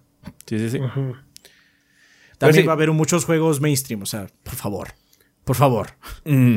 Eh, lo que O sí sea- es que mucha gente también empezó a sugerir que hiciéramos cosas en fines de semana. No, banda, los fines de semana no queremos hacer mucho porque es los días que descansamos. Y pasamos muchos años de este proyecto sin descansar los fines de semana. Y ahora son como sagrados para nosotros. Entonces, a veces, Casi a veces 10 años sí. sin domingos, banda. O sea, a veces, sí hago videos y eso. Hay un poquito ¿no? de trabajo y eso, pero. uno que otro stream ocasional, pero pues de eso a, per- a de- un ritual, de ¿no? domingo de, de sol a desde que de- desde qué hora nos veíamos desde mediodía hasta la madrugada, hasta entrada a la madrugada. Nos veíamos los domingos. Sí, digamos pues, que no queremos hacerlo intenso. algo recurrente eh, en, en fines de semana, ¿no? Como dice Rafa, Sí. igual y algo ocasional. ¿Sabes qué? Se me antoja aprender el stream ahorita porque voy a estar jugando de todos modos, va. Pero lo que queremos es que hagamos un horario diferente que sea recurrente. Entonces, sí, que, yo creo que va a ser entre semana. Y como- lo que tú dices sí tiene verdad. ¿Sabes qué? Igual le conviene hacerlo a las 11 y no a las 10, ¿no? Porque a las 11, por alguna razón, llega más gente, ¿no? E- Eso sí lo tenemos que explorar, como tú mencionas. Las 11 es una buena hora porque es la hora de nada. Sí. Eh, Quizás ese es el primer break del café. Es la hora del second breakfast. Ajá, es que es la hora de nada, porque si tú llegas a tu oficina a las 9, obviamente antes no puede ser porque estás moviéndote del trabajo, no sé qué. Llegas a tu trabajo a las 9, pero en lo que llegas al trabajo, te agarras el pinche cafecito, ya hablaste con tus compañeros, ya, vi- ya, dijiste de dónde te fuiste de pinche juerga y ya te sentaste, ya te dieron 9 y media, 10 dependiendo de dónde estés trabajando. Ujú. Entonces ya estás chambeando, pero pues te paras porque pues estás distraído. Entonces, pues, ya a las 11 estás full. Ya a las 11 es, es sí, hora de la- nada. las 11 es la hora productiva. Pero de Entonces, 9 a 10 pero es por la lo hora mismo, de nada. no hay colas en el banco, tampoco hay mucha gente en el súper, es una hora como que baja todo. Entonces, la hora de nada. Entonces, la gente está sentada trabajando. Entonces, sería bueno entrar ahí y decir, ¿qué onda, perros? Sí, que nos tengan de fondo o algo así, pero vamos a explorar a En lo ver que cómo, van despertando. cómo va funcionando la cosa. Digo, vamos a ser flexibles en ese sentido, pero vamos a jugar para. Digamos que lo que queremos aclarar es que no vamos a poner en riesgo lo que es el core de 3GB. ¿ah? Nada más no. queremos explorar un poquito más en ese sentido. Muy bien, pasando a un ángel guerrero. Nos dice en eh, esta semana, saludos desde Critical Hit Pokémon Podcast, podcast de noticias y novedades en el mundo de Pokémon. Después de estar disfrutando como locos Pokémon Legends Arceus, o Arceus, eh, ya tenemos bastante contenido al respecto. Los invitamos a darse una vuelta por el canal de YouTube o escuchar el podcast en las distintas plataformas. Vayan a ver qué Pues tiene Podcast Banda para que vean contenido positivo sobre Pokémon. Así es. Sí. Lo, po- lo po- positivo que les podemos decir ahorita es que está mejor que Sword and Shield. O sea, eso sí, de entrada se los podemos decir aquí. Pero La barra está muy ellos- baja. La barra está muy baja. Y a Critical Hit Pokémon Podcast claramente les encanta Pokémon. Entonces, si quieren así contenido de así a Pokémon, vayan para allá. Ah, ok, pasando a Rulon Kowalski, dice: Tengo una encrucijada. Hay tres cosas que quisiera hacer con mi tiempo libre y no sé a cuál darle. Jugar LOL, que lo disfruto en solitario. Jugar Genshin con unos amigos, pero primero tendría que levear para poder unirme a su sesión. O dibujar, que es un hobby que me gusta hacer, pero me come mucho tiempo. ¿Algún consejo? Pues campechanealos, yo te diría. No tienes por qué Ajá. jugar nada más una cosa. Sí, ¿por qué? ¿Por qué En ninguno de ellos dijiste que te quieres volver el maestro o el mejor del mundo en ellos, entonces no es necesario que te enfoques todo el tiempo en uno de ellos. Así es. Ah, postdata, Adrián, ¿qué pedo con ese terror eldrico de Garfield que recomendaste? No podré dormir tranquilo ahora. Saludos. Ese video está chingón. Está bueno. Todo el ¿Cuál- mundo ¿Recuerdas debería el de Surprise Patch Wolf? Sí, le dije a Rafa que debería verlo. ¿Lo viste? Ah, no, se me fue. Ah, shame, shame. Quality shame. stuff, man. Quality stuff, sí. Ese video está súper chingón. Es de lo mejor que hay en el internet. Punto final. Creo que lo, Ah, lo bueno. más triste o la parte más impactante fue Garfield sin Garfield. Fue así cuando te, cuando te das cuenta así como, holy shit, man. Sí, es, güey, ya veo por qué. Ya veo por No, qué. no, sí, yo, yo, yo, yo, yo, yo, este. Yo disfruté mucho ese video, lo disfruté muy cabrón. No sé, ese, ¿Cómo ese se- video, ese video me, me A ver, lo voy a poner. me ¿Cómo se llama? mucho. ¿Cómo dices que se llama? Garfield en el internet, creo. Es de Super iPad Wolf. Super Eye Patch Wolf, es su video de Garfield nada más. Creo que es el único que tiene. Es el único que tiene, sí. De Super iPad Wolf. Tienes que verlo, the, internet is, what the Internet did to Garfield? Sí, ese, de Super iPad Wolf. Oh, God, ok. Ese video, uh, ¡mua! Sí, sí, sí. Para verlo con la familia. Así es, así con la abuelita. Dios bendito, ok. Bueno, pues Ese luego video, ese video está vergas. Te, te va a hacer reconsiderar no solo a Garfield, de hecho, da- da- hay varias cosas que dices y de otras que puedes extrapolar a otras propiedades y vas a decir, verga. de nada, bueno. de nada, Rulon Kowalski, de nada, banda. No, bueno, ok. Ya lo veré entonces. Ok, siguiendo con Tigre Negro. Gorditos, ya se necesitaba este gordeo. Inyectenmelo directo a las venas. Cumpliendo un año acá en el Patreon apoy- apoyando este gran proyecto. Muchas gracias. Gracias, Tigre Negro. Pregunta conflictiva de la semana. Con la adquisición agresiva que han tenido Sony y Microsoft con todo estudio que pasa caminando frente a ellos, aparte de todas las consecuencias que han mencionado por consolidación, ¿no también se puede agregar la no aparición de nuevas IPs, ya que pues mejor sacar continuaciones de las que ya compraron? Pues según el tío Phil, eso podría cambiar justamente. O sea, ahorita. O sea, Phil ha dicho las Ahorita. dos cosas. De hecho, Phil ha dicho Sí. que quiere. O sea, que saque un nuevo de Hexen, un nuevo juego de Hexen no significa que haya una nueva IP, güey. ¿ah? Entonces, Solo medio revivieron una que se murió. me olvidé una que Sí. se murió y puede ser exitosa, puede no. Entonces, sí puede darse el caso. Eh, O Más sea, que no, nada. compra- no compras Bethesda y no sacar Doom. Ajá. Es que eso sí es verdad. O sea, ese es el problema más grave. Ahorita con lo que está pasando es que las películas más taquilleras todas son secuelas o algo de una franquicia grande. Sí. Eso No- sí. no- hay muy pocas cosas nuevas. Tough. Tough, tough. En fin. Un saludo a El Gabo. Adrián, tú eres el hombre, Rafa Best Waifu y ese, los pelones, somos los más sexys, que el gordeo sea eterno. Muchas gracias, Tigre Negro. Gracias, Tigre. Shadow Ryujin. ¿Qué hay, gordos? Dark Souls 2 ha sido terminado. Solo hay una palabra para describirlo. Bullshit. El juego me gustó y sí jugaría el New Game Plus, pero ahora entiendo por qué muchos lo consideran la oveja negra de los Soulsborne. Nota, solo pude conseguir el Scholar of the First Sin. The worst version. The worst version. O sea, sí, bullshit. Pero no digas eso, va a llegar gente muy enojada a los comentarios. Don't care. Es la peor, es la peor versión. Ven todas esas más que está diciendo ahorita Miyazaki últimamente, así sobre Elden Ring y cómo importa mucho el diseño y bla, bla, bla, y todo ese tipo de cosas. que va a Nada de eso 10 aplicó en, nada de eso aplicó en Scholar of the First Sin. Nada. Así como. Pero los pantanos. No me pude contener. Pinche Miyazaki de mierda. Sí, no manches. ¿Por qué hay 10 pantanos? Porque sí. Splosh. Porque hay muchos splashes. Hay es más espacio para splash. Ya inicié Bloodborne, continúa diciendo Shadow Ryujin. Y wow. Logré derrotar al Father Gascoigne sin la caja de música. La encontré después de vencerlo. Oh, ok. Tough. El juego me está gustando mucho, pero no le he podido agarrar la onda al timing del parry con el arma de fuego. Es, que, es- varía no de es enemigos. Dark Souls. No, aparte no es Dark Souls. Sí, no, es un juego muy diferente Bloodborne en cuanto al Sí. gameplay. Sé que cada enemigo tiene su propia ventana, pero habrá un tip que me puedan dar con respecto a eso, pues nada más practica con Práctica. los enemigos diferentes. Práctica. Práctica. que se vuelva un reflejo. Sí. Pregunta random de la semana. Cuando jugaron Monster Hunter World y Rise, ¿qué armas les gustaron más? Martillo.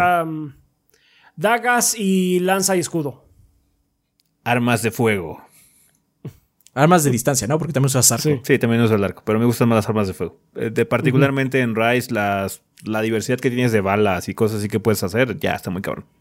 Y es muy efectivo. De hecho, sí están medio rotas. Saludos a ustedes y a toda la banda. Gracias, Shadow Eugene.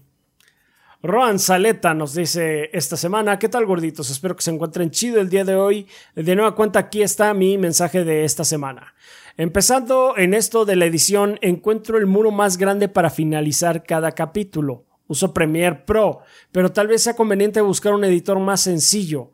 ¿Tienen algunos consejos para agilizar o hacer más eficiente la edición de video? Eh, la edición de video es un oficio, es, un, es una habilidad que tú ganas simplemente haciéndolo. De hecho, una de las cosas que más...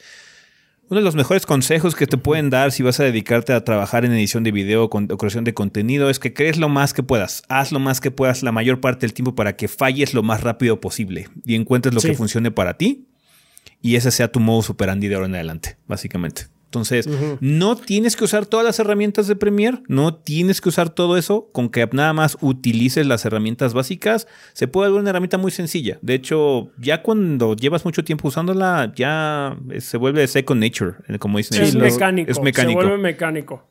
Ahora bien, si Eh, quieres ayudar con un pequeño boost y puedes gastar dinero, dicen, dicen que si usas esos controles especiales para edición, puedes eh, editar mucho más rápido eh, por varias razones. ¿Sí las has visto? Ah, sí. Sí, sí. Son como unos teclados especiales. Yo no lo recomendaría, recomendaría más el punto de Ezequiel, que simplemente es pues practicar. Eh, y también encontrar tu ritmo, porque de hecho en el stream pasado, Ezequiel, estuvimos hablando un poquito de edición. Y Ezequiel y yo no editamos de la misma forma, porque no grabamos tampoco de la misma forma. Tenemos fi- diferentes formas de encontrar nuestro footage, básicamente, ¿no? Sí. Entonces, este, pero bueno, dicen que esos teclados, si aprendes a usarlos rápidamente, también te ayudan a ser más ágil en, la, aplicación. Pero otra cosa, está bien tratar de eh, encontrar nuevos editores de video, pero no porque sean más fáciles. Puede ser para que te acomodes más. Más bien, sí. Muchos editores de video que se jactan de ser muy sencillos, lo que sucede es que tienen muy pocas herramientas. Quizás te pueden sacar del apuro, pero a la larga no te van a dejar crecer en lo que puedes hacer. Si quieres hacer algo más complicado, te va, te va, a costar más o no vas a poder hacerlo ahí. va a llegar un punto en el que te vas a tomar con un muro. Premiere Pro tiene esa bondad, digamos, de que tiene muchas, muchas, muchas herramientas. Puede ser algo abrumador al principio, pero si te focalizas primero en lo que te sirve, ya luego puedes empezar a ver qué otras cosas tiene que te pueden ser útiles a la larga. Entonces, pues sí, ese es el consejo que te podemos dar, eh, Roan. Siguiendo, Anime No Mame, proyecto en el cual César y su servidor Chuy reseñamos animes cada quincena, hablamos de personajes en específico, temas relacionados con la cultura del anime y japonesa con un tinte de humor, tratando de sacar lo profundo del anime en cuestión, si es que lo hay. Suscríbanse en YouTube si les gusta el contenido y síganos en todas las redes sociales como Anime No Mame. Anime No Mame. Redes sociales para su preferencia en YouTube, Instagram, Facebook, Twitter y Spotify. anime no mame, todo pegadito. Anime no mame. Así es. Muchas gracias. Muy bien. Siguiendo con Camilo Darmian. ¿Qué debe comprar PlayStation para que sea igual de bomba nuclear que la compra de Xbox? Nada, por favor. Ya nada. Let's stop it, pero no va a pasar. Si quieres que sea de la misma magnitud. EA, yo creo. No. Eh, Capcom. Square. No más Deus Ex en Xbox, o no más Tomb Raider, no más Final, no más Kingdom Hearts. No más Devil May Cry, no más Resident Evil. No más. no quiero. Estás preguntando, o sea. No, si quieres que esté igual de la verga el potencial así, eso. eso estaría de la super verga, que ese tipo de cosas no estuvieran también disponibles en Xbox. Y ahí, pues o si quieres echar así como shooter contra shooter, por así decirlo, pero, ah, pero los pues, de EA nunca han podido competir. De EA no llegan, ajá. Lo más que el shooter más exitoso que han tenido en los últimos años es Apex. Eh, pero eso nada más es por tamaño. por tamaño, o sea, si quieres por tamaño, por IPs, sí, Square y, Capcom. Square, o Capcom. o sea, imagínate, ¿A poco, no estaría, la verga? ¿No estaría la verga que Resident Evil fuera exclusivo? imagínate que estuvieras decir esto. Monster Hunter solo está en Play. Resident Evil solo está en Play. Street Fighter solo está en Play, como fue Street Fighter 5, que eso sería una estupidez. Estuvo de, la verga. Estuvo de la verga. No más irme en Xbox. Traer el nabo. Pero bueno. Ahí lo tienes, Ojalá no Camilo Darmian. Ojalá no pase, Camilo. Pero bueno. Eh, un abrazo enorme desde Chile. Gracias, igualmente. Axel Nator nos dice, hola gorditos, no estoy seguro si este sea el medio por el que se hace el mensaje porque es mi primera vez eh, de Lord Bomb pero para probar aquí va. Sí, estuvo muy bien Axel. Sí, sí, es por acá. Puedes esperarte a que te mandemos un mensaje, pero si nos lo mandas de forma anticipada como lo hiciste, también funciona. Así es. Es un gusto apoyarlo, siendo honesto, no recuerdo desde hace cuánto lo sigo, pero según yo era desde hace apenas un par de meses, aunque hace poco recordé que yo ya veía sus videos desde antes de que Rafa y Adrián trabajaran full en el proyecto. Entonces tal vez es un poquito más que eso. Además, siempre me ha gustado la manera como cada que pueden le recuerdan a la banda que ustedes están en segundo lugar y que primero veamos por nuestras necesidades. Entonces este mes tenía un poco de dinero extra. No, pero es, es, lo natural, o sea, banda no... Sí siento que a veces luego la gente eh, quiere apoyar, pero como que lo hacen de forma muy atrabancada. Y entonces, no, lo que la, idea es que esto que nos gusta perdure, banda, esto que nos gusta hacer a nosotros y a ustedes les gusta ver perdure, entonces, si nos pueden apoyar, si realmente lo pueden hacer que sea algo que perdure, si es un dólar, la cantidad mínima de Patreon, ese dólar nos va a ayudar mucho porque va a ser constante, banda. Y lo mejor de todo va a ser que a ustedes no les va a afectar, porque esa es la cantidad que pueden manejar. Entonces, eh, eso, es lo, eso es lo que nos ayuda a todos para que esto siga funcionando y esto del crowdfunding que ustedes están haciendo un éxito de parte de nuestro proyecto siga funcionando. Y el principio de esa idea solamente funciona si ustedes están bien, si ustedes se enfocaron, ustedes están estables, si no tienen problemas financieros, si no tienen preocupaciones en ese sentido. Entonces ahí ya es donde se pueden dar el lujo de apoyarnos, banda, porque apoyarnos es un lujo que afortunadamente muchos de ustedes se pueden dar y les agradecemos infinitamente porque lo hagan. Así es. Ah, entonces este mes tenía un poco de dinero extra y era apoyarlos o comprar más ropa virtual en Fortnite. Y para ser honestos, ya tengo suficientes skins. también lo puedes hacer ahí. Puedes apoyarnos con código de creador 3 gordos B. 3 gordos B. a propósito. más de 250 gracias a todos los pases de batalla y las que he ido comprando con el tiempo. Así que bueno, para no hacer más largo este mensaje, Adrián Torres, el hombre, Rafa, la mejor waifu y ese los pelones son los más sexys. Pues muchas gracias, Axel. El, el, lema del tigre negro ya Así es, ya, ya, ya se está haciendo. Ha trascendido. Muchas gracias, Axel Nitor.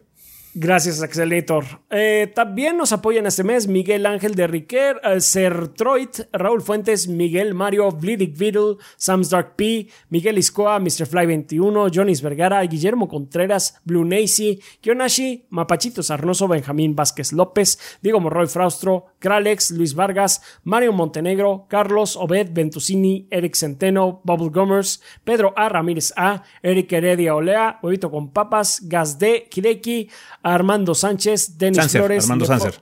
Armando Sánchez, perdón. Sánchez. Eh, Denis Flores, eh, Nefog, Esvin Zamora, Carótido, Alejandro Santos Montiel y Esteban Meneses. Muchas gracias a todos ustedes, nuestros Patreons de 20 dólares para arriba, nuestros los bombones que gracias a ustedes, ya saben que Adrián y yo estamos viviendo de este proyecto. Eh, también les queremos agradecer a todos nuestros Patreons que, como estaba mencionando justamente ahora Ezequiel, con cantidades tan bajas como un dólar nos pueden al mes, nos pueden apoyar. Eh, no crean que es poco, un dólar es muchísimo, nos ayuda muchísimo toda cantidad que nos puedan eh, eh, aportar y siempre y cuando, reiteramos, puedan manejarla.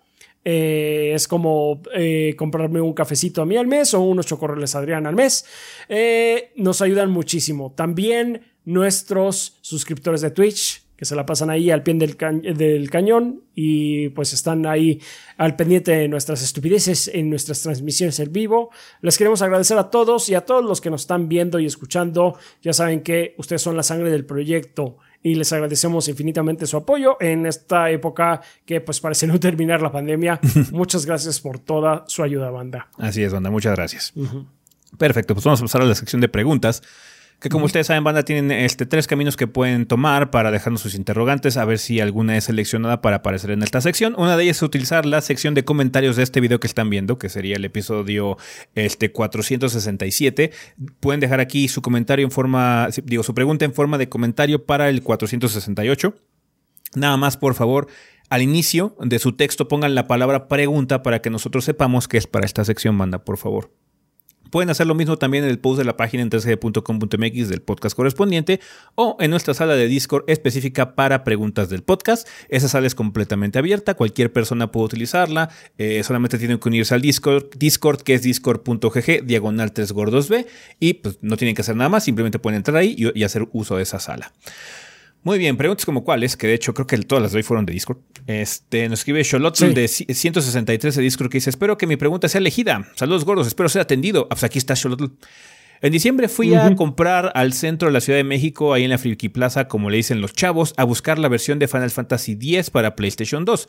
La encontré, pero había lugares en, en, las que me la querían dar al doble de precio que me la vendían en otros lugares, bajo el lema de que está en buenas condiciones y es para tu colección.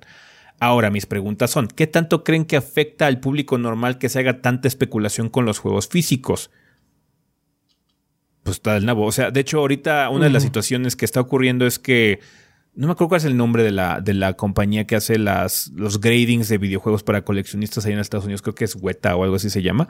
Eh, ha estado inflando los precios. Que ha estado inflando los precios. De hecho, están haciendo, básicamente están haciendo una estafa banda eh, ahí en Estados Unidos porque están básicamente arreglando el mercado para desembaucar a ingenuos que quieren pagar millones y millones y millones de dólares por... Por una copia de Mario que es súper común. Sí, entonces eh, ahorita lo que está haciendo es que ha habido un boom mucho en esto de los coleccionismo de videojuegos.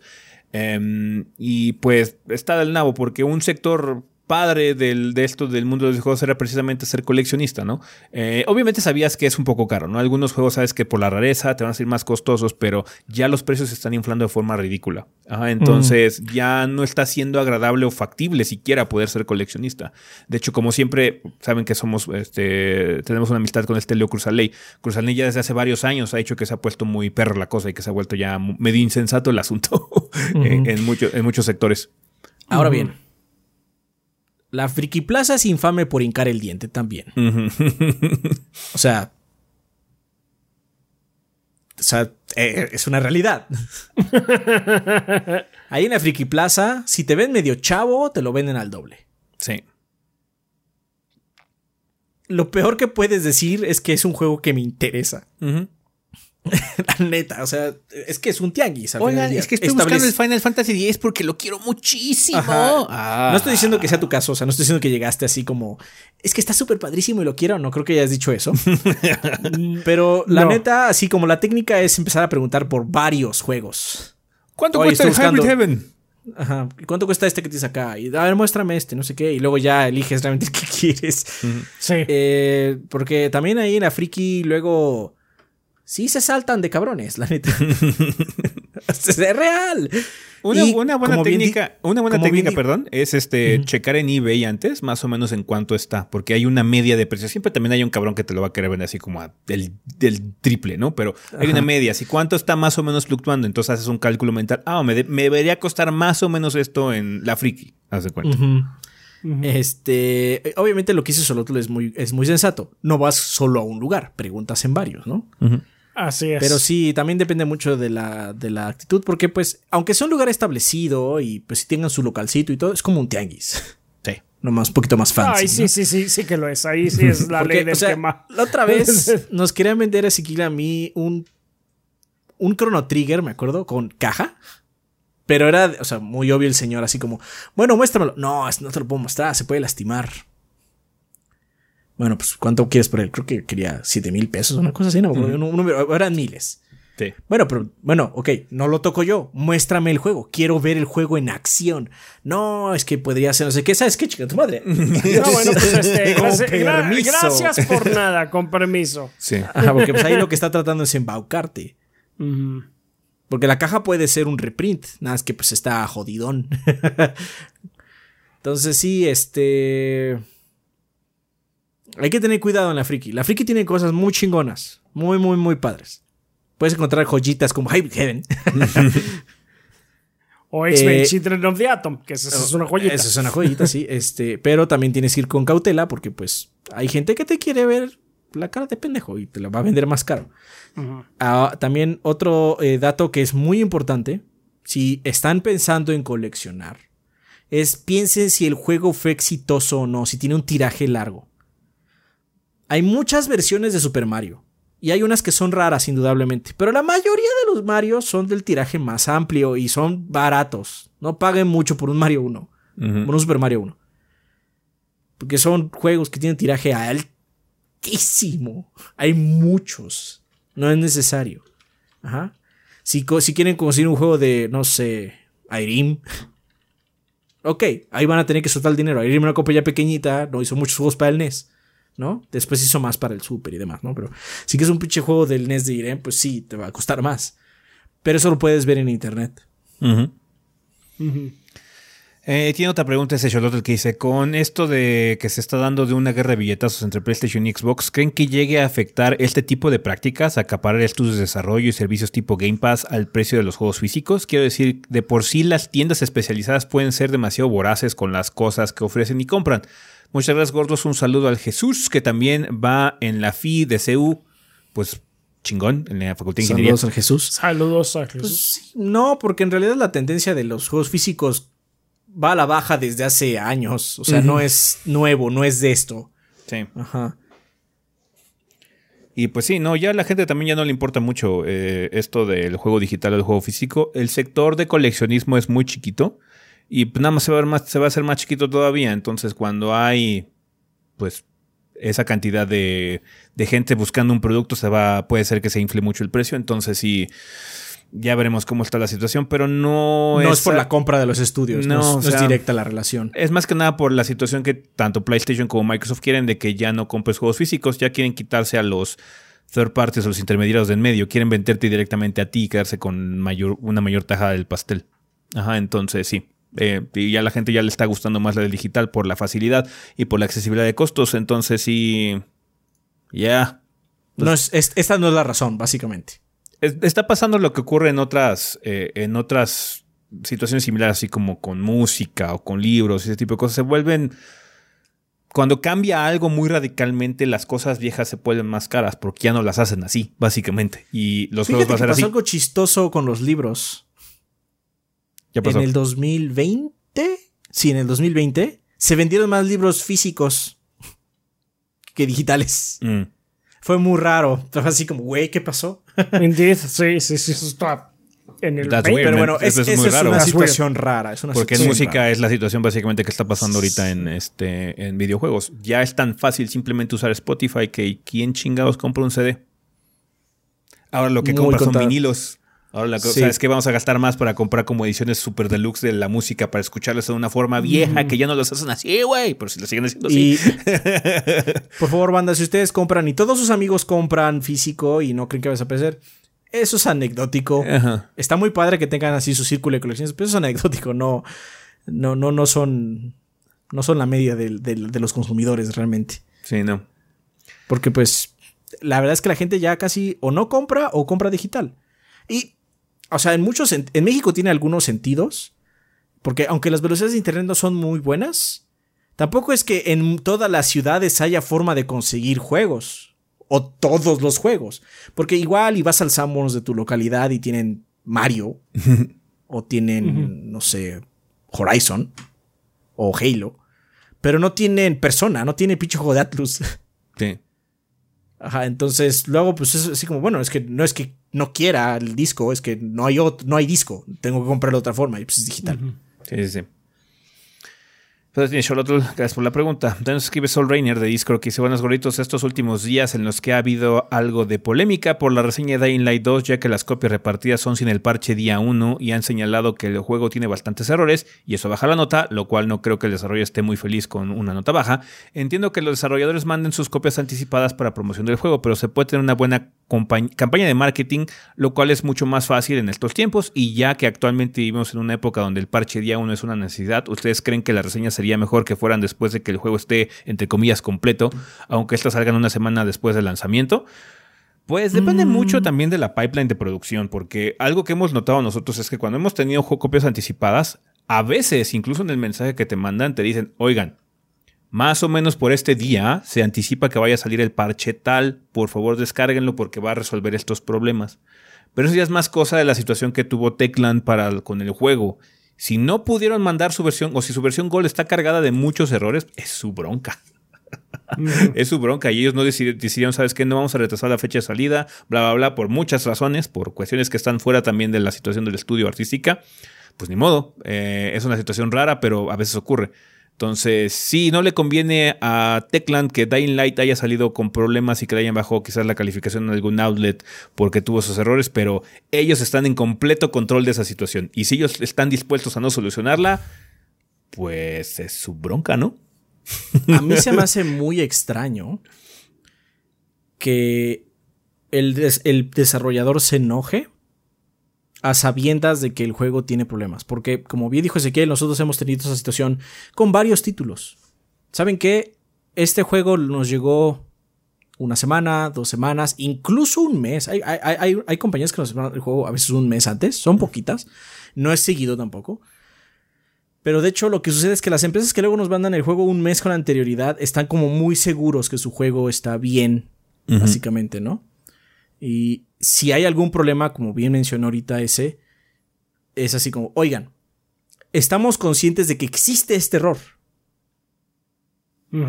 Está hasta puntualizado en lo que vas leyendo, así como del embargo y demás. Entonces, está, está, estamos conscientes se va a arreglar. Ah, ok. Pero también pasa lo contrario, que yo creo que es el caso de Dying Light. Luego te mandan un juego, está pinches rotos, y te dicen, se va a arreglar con el parche 1 mágicamente. Y ahí es donde no hay confianza, porque no te están diciendo cuáles son los problemas, solo te mandaron un producto y está pinche roto. La neta. Ellos tienen el control, ellos, bien pudieron haber mandado copias antes, pudieron haber hecho un poquito de rush para enfocarse en resolver los problemas más graves del juego en un parche anticipado, parche día cero, bla, bla, bla. Ellos no lo hicieron. Quizás no fue en tus posibilidades. Ah, desafortunadamente. Igual fue una lucha interna entre los devs y el publisher. También puede suceder. O sea, el que empujó para que saliera fuera el publisher y los pobres devs pues se quedaron en medio, ¿no? Hay muchas situaciones, pero lo que puedo decir es que a veces te llega el juego roto y no sabes si se va a arreglar ni siquiera, no tienes idea. Entonces lo que puedes decir es, pues está roto. sí, no, pues sí. La siempre hacemos la, por, por nuestra parte, por lo menos siempre hacemos esa nota de quizás se arregle en un parche futuro. Pero pues no puedes hablar de una experiencia que no tuviste. Sí, que es eso precisamente. la responsabilidad del reseñador es decirte la experiencia que tuvo. Me pasó esto, ¿qué quieres que te diga, güey? Sí. Porque luego también, eh, que creo que es parte de tu pregunta, es, eh, ¿no se podría arreglar simplemente no dando el juego antes o, no, o esperarse una semana que se hagan las reseñas? Ah, es que hay una situación, porque cuando sale un juego a nosotros, que somos bastante pequeños, nos llegan 10, 15, 20, 50 mensajes. ¿Dónde está mi reseña de Pokémon? ¿Dónde está mi reseña de Halo? ¿Dónde está el día que salió? Y eso es antes de que llegue el juego, ¿eh? antes de que Porque siquiera como ya rompieron embargo, ya rompieron embargo en otro lado, así como, ¿por qué ustedes no lo han hecho? Bueno, pues yo no lo tengo. El problema es, que nosotros somos pequeños. Imagínate a alguien grande. ¿Cuántos mensajes le llegan de eso? Obviamente, la gente quiere su reseña día uno. Ya están acostumbrados a que se haga la reseña día uno. Es, es un eh, es, es, una tradición del medio, del medio de videojuegos, no estoy hablando ni siquiera de prensa, del medio de videojuegos, es una tradición sacar día uno. Ya depende mucho de ti personalmente si te gusta o no, pero el grueso de la gente realmente quiere saber día uno si está bien o mal. O antes, si se rompió el embargo antes. A veces puedes cumplir, a veces no puedes cumplir. Pero también entramos en otros factores. La mayor eh, cantidad de dinero que recibe un medio, chico, grande, mediano, o estúpidamente grande es por publicidad. Punto final. La publicidad es la que hace el, eh, eh, genera dinero constantemente. Hay tratos, convenios de patrocinio, como nosotros hemos tenido con Clanners o con Magic, que son golpes de dinero que ayudan. Pero lo que te da constantemente dinero eh, es publicidad y en nuestro caso Patreon. Pero para tener publicidad tienes que tener vistas, y para tener vistas tienes que tener tráfico, y para tener tráfico tienes que tener gente que le interese entrar a ver tu sitio o ver tu video. ¿Y qué más atractivo que tener la premisa del juego? Entonces hay mucho incentivo para sacar la reseña lo antes posible, con todos los problemas que eso pueda conllevar. Entonces, no es un problema de, no es un problema que se solucione nada más con pues todos nos ponemos de acuerdo a que salga una semana más tarde, porque entonces si todos nos ponemos de acuerdo muy entre comillas, alguien se va a adelantar al pastel porque hay dinero en ese pastel. De hecho, es el dinero que mantiene a flote un portal, un sitio de noticias, un canal de YouTube, una red de Facebook. O sea, es, es también importante. Entonces no es una solución sencilla, no hay soluciones sencillas en ese caso. Lo mejor que puede hacer es que el publisher, los developers y todo eso se pongan de acuerdo para establecer una fecha de salida sensata, ajá, donde puedas tener un parche de acero o que la versión Gold que tengas salga lo mejor posible. Entonces ahí sí ya es, ¿sabes qué? Ni modo, así pasó para este juego en particular. No estamos diciendo que esté malo, igual el parche de uno arregló todo, ojalá sea el caso, nosotros de hecho no lo hemos probado, pero pues es una situación que se puede eh, prevenir. Y, cuando, y por eso cuando dicen que los juegos se retrasan, qué bueno que se retrasó, ¿qué importa? Con que quede mejor. Sí. Porque, a todo el mundo, a la gente que recibe juegos buenos y al publisher y a los desarrolladores que sacan un producto de la mejor calidad posible para que no tengan estos problemas también. Ajá. Vale, eh, muchas gracias, Reiner, por las preguntas. Eh, Usami Jericho nos escribe de Discord eh, que dice: La pregunta es: ¿Qué hacer o cómo lidiar con gatekeepers? O ese tipo de gente que no te deja entrar a algo que te interesa, que se presentan cuando una franquicia se vuelve muy popular para sus estándares.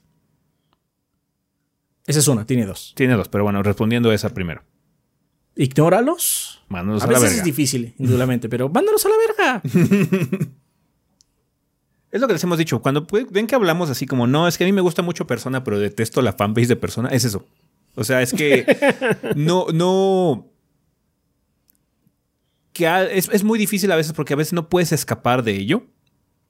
Pero si lo puedes evitar, si puedes evitar lidiar con los fandoms de algo, la verdad hazlo, porque algo que ha hecho el internet es que esos fandoms se vuelven muy viciados algunas veces. Muy tóxicos. Muy tóxicos. No pasa todo el tiempo, o sea, es, caso por caso, pero sí se puede volver muy molesto. O sea, em, una de las cosas también que me que por las que no me daba ganas de entrar a la franquicia Monster Hunter era también el fanbase. El fanbase de Monster Hunter es horrible. Entonces, sí. Es muy incisivo. Muy incisivo. Entonces, también eso puede ser eh, contraproducente algunas veces para que disfrutes algo, ¿no? Pero la mejor solución es que venga de ti. Tú no puedes controlar lo que hacen las demás personas. La gente va a hacer mierda, no importa lo que suceda. Les gusta hacer mierda.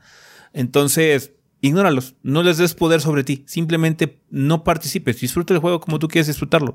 Si alguien te dice algo por internet, puedes bloquearlo muy fácilmente en cualquier red social. Bloquearlo. Ah, entonces. Bloquearlo si no quieres bloquear también. No me importa lo que digas, no me importa lo que pienses, bla, bla, la verga, yo estoy disfrutando lo que estoy disfrutando por las razones que lo estoy disfrutando, entonces a la chingada contigo, punto. Eso es, lo que te puedo decir que puede ser.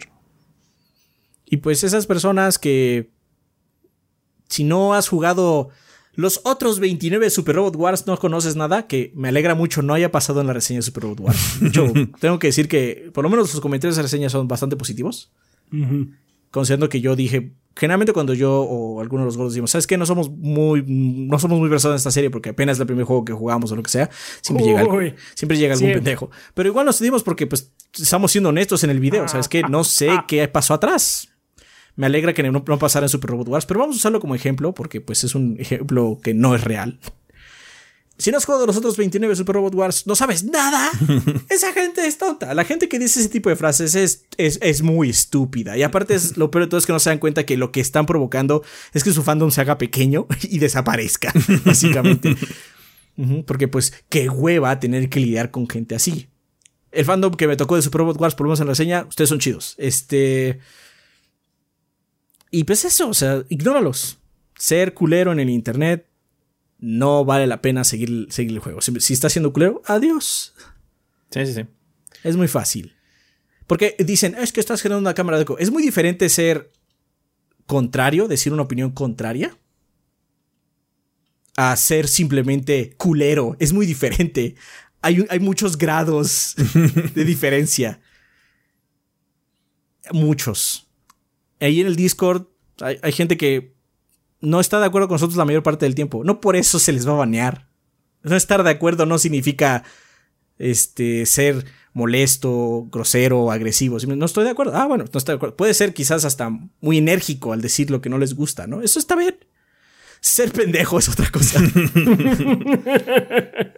sí. Muy diferente. Muy diferente ser pendejo. También dice. Ignóralos, por favor, ignóralos. Eh, o sea, Jericho continúa con otra pregunta que dice: ¿Cómo evitar que las comunidades de jugadores dejen de ser tribales? He ahí la gran oh. pregunta. Es la gran pregunta y si tú tienes la respuesta nos gustaría escucharla. o sea, en estos días uno o más usuarios de la página de Metacritic empezó a falsificar reseñas de youtubers famosos para así inflar la calificación del Pokémon Arceus. Pues es, o sea, no sé si eso pasó o no pasó. No, no, no sé. O sea, ignoro si eso pasó, pero vaya, la verdad con Metacritic también es otra cosa que deben mandar a la chingada. Metacritic es una porquería. No sirve de nada. Ajá. Es, es de las cosas que va contra. Por una razón no ponemos números en las reseñas reducir algo tan complicado como una reseña de un juego a un número de por sí es una tontería. Pero hacer un agregado raro con una fórmula extraña que le da más peso a algunos outlets que otros para hacer un número todavía más desconectado de la realidad, pues a la chingada, ¿no? La verdad. A mí personalmente me caga. ¿ah? Podría ser un juego de 10 y no gustarte y está perfecto, ¿eh? Sí.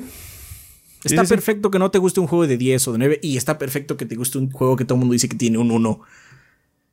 De hecho, creo que tiene más valía en ese sentido cosas como las Steam Reviews, en ese sentido. A veces hay Steam Reviews que son muy complejas y pues, ¿sabes qué? Voy a leer, voy a leer esta diatriba que dice alguien a ver qué chingados, o por lo menos tiene más sentido. Hay más nuance en ese sentido, hay más complejidad. Hay más matices. hay más matices en, en, esa complejidad que cero, porque, o sea, en Metacritic las reseñas de usuarios son cero o 10. No hay, no hay, no hay, hay muy pocos 8, 7, 6. Hay pocas mesuras, hay poca gente que se, realmente se mesura y se toma el tiempo de analizar cuál es el número que realmente le corresponde, según mi opinión, a esta experiencia. Y ustedes dirían, bueno, pero es que en Steam también nada más hay pulgar arriba, pulgar abajo.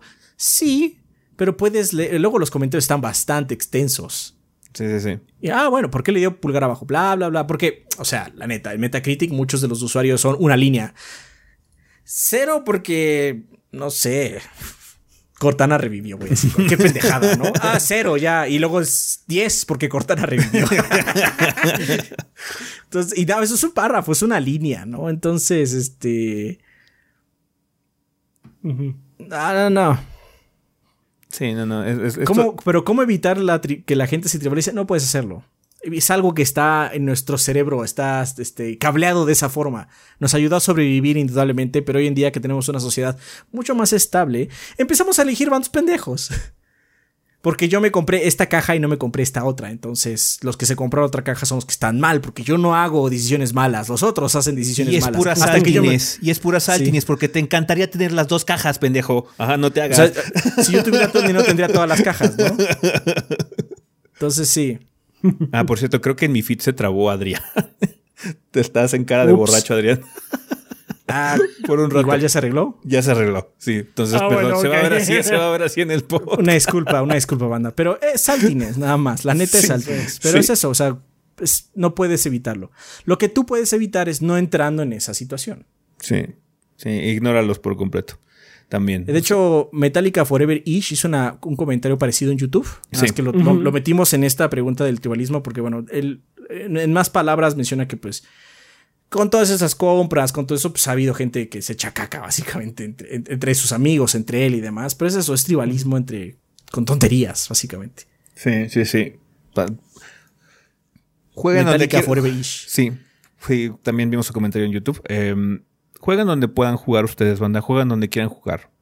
Es imposible a veces por el poder adquisitivo eh, poder jugar en todos lados. Eso, digo, es que ese sería el ideal de todos. Si, fuera por nosotros, todos nosotros, si tuviéramos el dinero ilimitado, todos tendríamos una computadora vergas, todos los switches que hay, güey, el, el light, el normal, el OLED, lo que sea, todos los PlayStation, todos los Xboxes, todas esas nos gustaría tenerlos para poder probar de todos. Que nada nos impidiera. Si saliera un juego que nos llama la atención, no hubiera ninguna limitante que nos impidiera probarlo.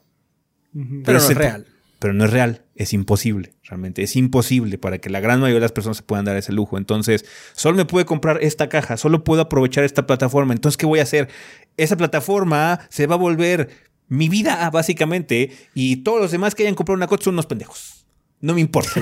Entonces, así como, ahí es cuando la cosa se vuelve triste. Ajá, porque entras en este ciclo donde no estoy disfrutando lo que yo compré, estoy señalando al que compró otra cosa, porque no compró lo que yo compré, así como disfruta lo que compraste ya, carajo. Si realmente te gustara tanto como dirías, estarías callado jugando, cabrón. Sí. Entonces sí, es como súper, súper, súper aburrido ya. Se ha exacerbado mucho en estas eh, semanas por las adquisiciones, este año más bien. Entonces, pues sí, es eso. Y no se puede evitar, lamentablemente. Puedes simplemente ignorando. Sí. Y algo, padre que sea, que les hemos dicho a la banda y que lo han tomado también muy a pecho, tanto en Twitch, tanto en Twitter y lo demás, la gran mayoría de la gente, les dijimos, celebren a las personas. Si alguien nos dice en un comentario, en un tweet o en un mensaje en Twitch o lo que sea, oigan, es que ya me puede comprar mi PlayStation, ya me puede comprar mi Xbox, qué padre. Celébrenlos, porque le costó un huevo de trabajo a esa persona conseguirlo. Así es. Eh, Monkeys, ¿cuánto llevó? Tenemos a la pinche leyenda de Monkeys. Se Monkeys en comprar su Play. Y como se lo compró, qué padre que lo puedo comprar, güey. Sí. La banda lo celebró. Que lo disfrutó. Nomás decían que qué lástima que se había acabado el meme, pero de todas maneras fue un motivo, sí, de gozo, de regocijo. Eso que quería, ese lujo, esa cosa, que ese gusto que se pudo dar, qué bueno que se lo esté dando. Y eso es para todas las personas. Si vas a llegar y decirle, ay, qué pendejo porque te compraste esta caja en lugar de la otra. El pendejo eres tú. El pendejo eres tú, mijo. Y no tienes cabida en esta comunidad. Te puede ser la chingada. Ajá. Literalmente te puede ser la chingada. No vuelvas, por favor. Ah, entonces sí. Qué bueno, banda, que la gran mayoría de ustedes, dicho casi el 100% de ustedes, ha reaccionado de esa forma. Porque eso es lo padre. Celebren a las personas porque se pueden comprar una consola porque está cabrón. ¿A poco no está cabrón? No, está cabrón. está caro todo. Ajá. Y que te puedas comprar Sí. una pinche caja que te dé un poquito de escapismo. Está Felicidad. vergas. Ajá. Cualquiera que sea, Sí. cualquier pinche forma que tenga. Entonces, la neta, qué, qué, qué, qué chido, banda, que ustedes hacen eso en Twitter. Que de hecho, el, el tweet de Monkey está lleno de mucha gente que padre y felicitándole y todo el desmadre. Porque Sí, fue sí, toda sí, una sí. odisea. Estuvo, estuvo cabrón. Un maratón No, sí. de verdad. Entonces, pues sí, eso, eso es lo padre. ¿Cómo hacer que no dejen de festival? Es la mejor forma que te puedes hacer es eso. Ignóralos y contribuye de forma positiva en, en el internet cuando veas algo así. Ayuda a que resalten más y se vean más horribles esas personas y la gente las manda a la chingada también. Entonces, ya, eso es lo que podemos decir, pero no hay respuesta. En el gran esquema de las cosas va a seguir pasando porque la gente es pendeja. Desafortunadamente. Sí, sí, la gente es pendeja. Ah, lo hemos descubierto muy cabrón con esta pandemia. Sí. Sí, sí, sí. O sea, sea, o sea. Por favor, vacúnese, manda, por el amor de Dios. Sí. No estoy siendo controversial. No. Chinguen a su madre, vacúnense, No, sí. usen cubrebocas. Sí, no, la- vamos a renombrar y recordar este proceso histérico como la, la pandemia de la gente que no se vacuna. Sí, la gente pendeja. Pero bueno, ahí estuvo banda. Muchísimas gracias por sus preguntas en esta ocasión. Ojalá podamos contar con ellas en un siguiente episodio.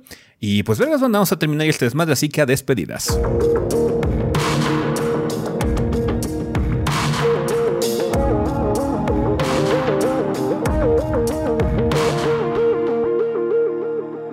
Y bueno, banda, pues ya estamos aquí en la parte final, final de este episodio. Tenemos regalos que nos mandó la banda Adrián. Chollero dice, buenas gorditos, solo vengo a dejar unos códigos para la banda que se me habían acumulando. Es un código del juego Stellaris para descargar en GOG y los demás son códigos para contigo- contenido adicional, perdón. Les deseo un buen inicio de semana para todos. Como menciones Stellaris, Splitgate, contenido adicional, Roblox y Brawlhalla, paquete alpino y Dead by Daylight, traje de atuendo de hielo agitado. Muchas gracias, Chollero. Gracias, Chuyero.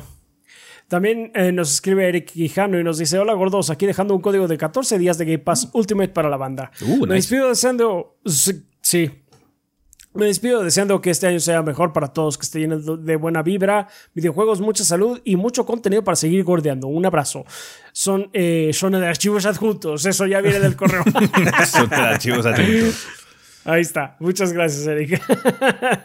Víctor Alan dice: Hola gorditos. eh, la siguiente semana comienzo con mi último semestre de la carrera y al parecer será presencial, así que para no perder las ventajas de Game Pass, se las envío para la banda que las aproveche. Y es eh, Smite, pase de inicio de temporada, Fantasy Star Online 2, bono de febrero, Doom Eternal, consola, paquete de objetos estéticos, también eh, otro paquete pero para PC de Doom Eternal, eh, paquete Make It Rain de Vigor, paquete de Apex Legends, otro paquete para Dauntless, otro para Rogue Company, otro para eh, Gem Wars y por último uno para Marvel's Avengers.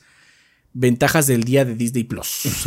Espero que a quienes los canjeen los disfruten. Sin más, les envío un saludo. Pues muchísimas gracias, Víctor. Pues muchas gracias. Eh, David Cortés nos dice, buenas gorditos, como dicta la tradición, mando regalo por mi cumpleaños. No quiero que me rompan las piernas. Mando código de 14 días de Game Pass para la banda. Saludos desde Sonora y que el gordeo sea eterno. Muchas gracias. Muchas gracias, David Cortés.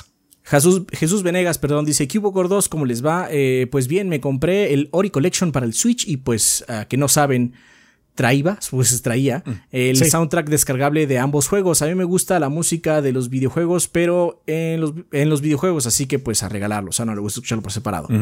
Si alguien de la banda los quiere, pues es suyo. Pues es todo gordos, pero no voy a no voy sin antes recomendarles La Casa, una antología de tres historias animadas en stop motion de Netflix, que espero la banda la vea, ya que es injusto que Encanto vaya a llevarse todas las palmas y esta genial película muera en el anonimato. Ándele pues, saludos y sigan viendo, sigan siendo geniales. El código es el siguiente y se cajea en ori.iam8bit.com diagonal music. Sí, está interesante esa película. La, primera, la primera parte de las tres animaciones que hay, en lugar de darle así como, echar así como el thriller vibes, me hizo como reír un poco. Pero está diferente esa película. Enterado. Está bueno. Ah, y tenemos también el de eh, el regalo de Osu Silva que nos dice primera interacción desde la reseña de Resistance, la cual me topé por unas reseñas que se llamaban Sensation o algo así. Y todo para un regalo. Creo que caduca pronto. Saludos a la banda que es Star Wars Jedi Fallen Order en Origin. Mm. Creo que ese ya caducó. ¿Sí? Igual lo voy a poner. Igual sí, no, caducado que se lo lleva alguien, sí. Ajá, lo que pasa es que ya empezaron a pasar a Stellaris. Stellaris es el nuevo juego de Prime. Cuando entra el nuevo juego de Prime, en los viejos códigos caducan. Bueno, no pierden nada no, con... no pierdo nada poniendo igual alguien se lo lleva. Se lo va a poner. Esperemos que pues sí. Va a ser durante la semana. Perfecto, pues una banda, estos regalos van a estar en nuestra cuenta principal de Twitter a lo largo de los siguientes días. Bien, gordos, ¿algo que recomendar? Pues mm. supongo que Endwalker, pero sería como. Sería como la décima recomendación. Sí, la eh, décima vez que lo recomendamos. Vean la reseña banda, el juego está muy cabrón. Eh, la verdad, lo que ha logrado Final Fantasy XIV con esta expansión al final estuvo muy cabrón. Eh, entonces sí, vale mucho la pena si es que están dispuestos a entrarle. Es un título difícil de abordar, como mencionamos en la reseña constantemente, pero son horas bien invertidas. Hay una muy buena recompensa al final. Es, la seguridad de que la, por lo menos este arco narrativo acaba bien. Acaba bien en el sentido de que no va a acabar así como todos felices y por la pradera, no piensen eso, pero no acaba así como que todo se fue a la chingada en, el aspecto creativo. Sí, eh, Yoshida y compañía le echaron ganas para que el final fuera satisfactorio, es lo que puedo decirles. Vale. Ya veremos la siguiente semana. La semana. Sí, de hecho, igual y tengo no una, sino dos cosas que recomendar la siguiente semana. Entonces, ya veremos. Ya eh, veremos, sí. Vale, pues eh, muchas gracias por habernos escuchado, banda. Nada más que recordarles que tenemos redes sociales. Nos pueden encontrar en Facebook y en Instagram como Tres Gordos Bastardos o Tres Gordos B. En Twitter, que realmente es nuestra red social principal, nos encuentran como TrichoBB. Si no tenemos cuentas personales, que es Chovy el Rafa, Chovy Adrián, Chovy S, Chovy S, eh, Chovy Gris, Cinética Sam y un bajo de por si quieren platicar con algunos miembros del staff o que la gente que trabaja aquí en este desmadre de los gordos. Em, muchas gracias también a todos nuestros Patreons, a todos nuestros suscriptores en Twitch, eh, a toda la gente que compra productos en la tienda y pues, a toda la gente que también escucha este programa en su versión en audio, que siempre es guay saber que pues, lo siguen escuchando mucho banda, así que pues lo seguimos subiendo. Y pues vergas, eso ya todo por esta semana. Pensamiento final. ¿Sabían que Anaís de las Guerreras Mágicas en Japón se llama Fu? Así se llama. Fu. De hecho, las, Guerreras Mágicas están en Funimation ya. Ah. ¿En japonés? No tengo idea, solo las vi así como y no le piqué. Es que Debía haberle picado. En, Prime, en Prime está la versión así del 7 que tiene el doblaje, vamos a decir nostálgico, pero se ve muy mal porque el Prime es muy malo, entonces se ve mal. Hay partes donde se ve muy mal. Pero bueno, Anaí se llama Fu. Deja ver si me sale así como en la front page. Y te averiguo ahorita si está en. Eh, sí, hecho aquí está. My Ignite Raid Air. Eh, temporada 1. Episodio sin cortes. ¿En japonés? ¡Ay, güey! ¿Están en japonés? Entonces igual es, tiene un mejor máster, igual se ven mejor. What up, Que la versión de... What up, las, porque la versión de Prime se ve, se ve cachita, la verdad. Y tiene unos problemas de audio gachos, gachos, gachos. Vale, pues bueno, Eso, bueno. Eso sería todo por este episodio. Un saludo donde quiera que estén. Nosotros nos vamos. Bye.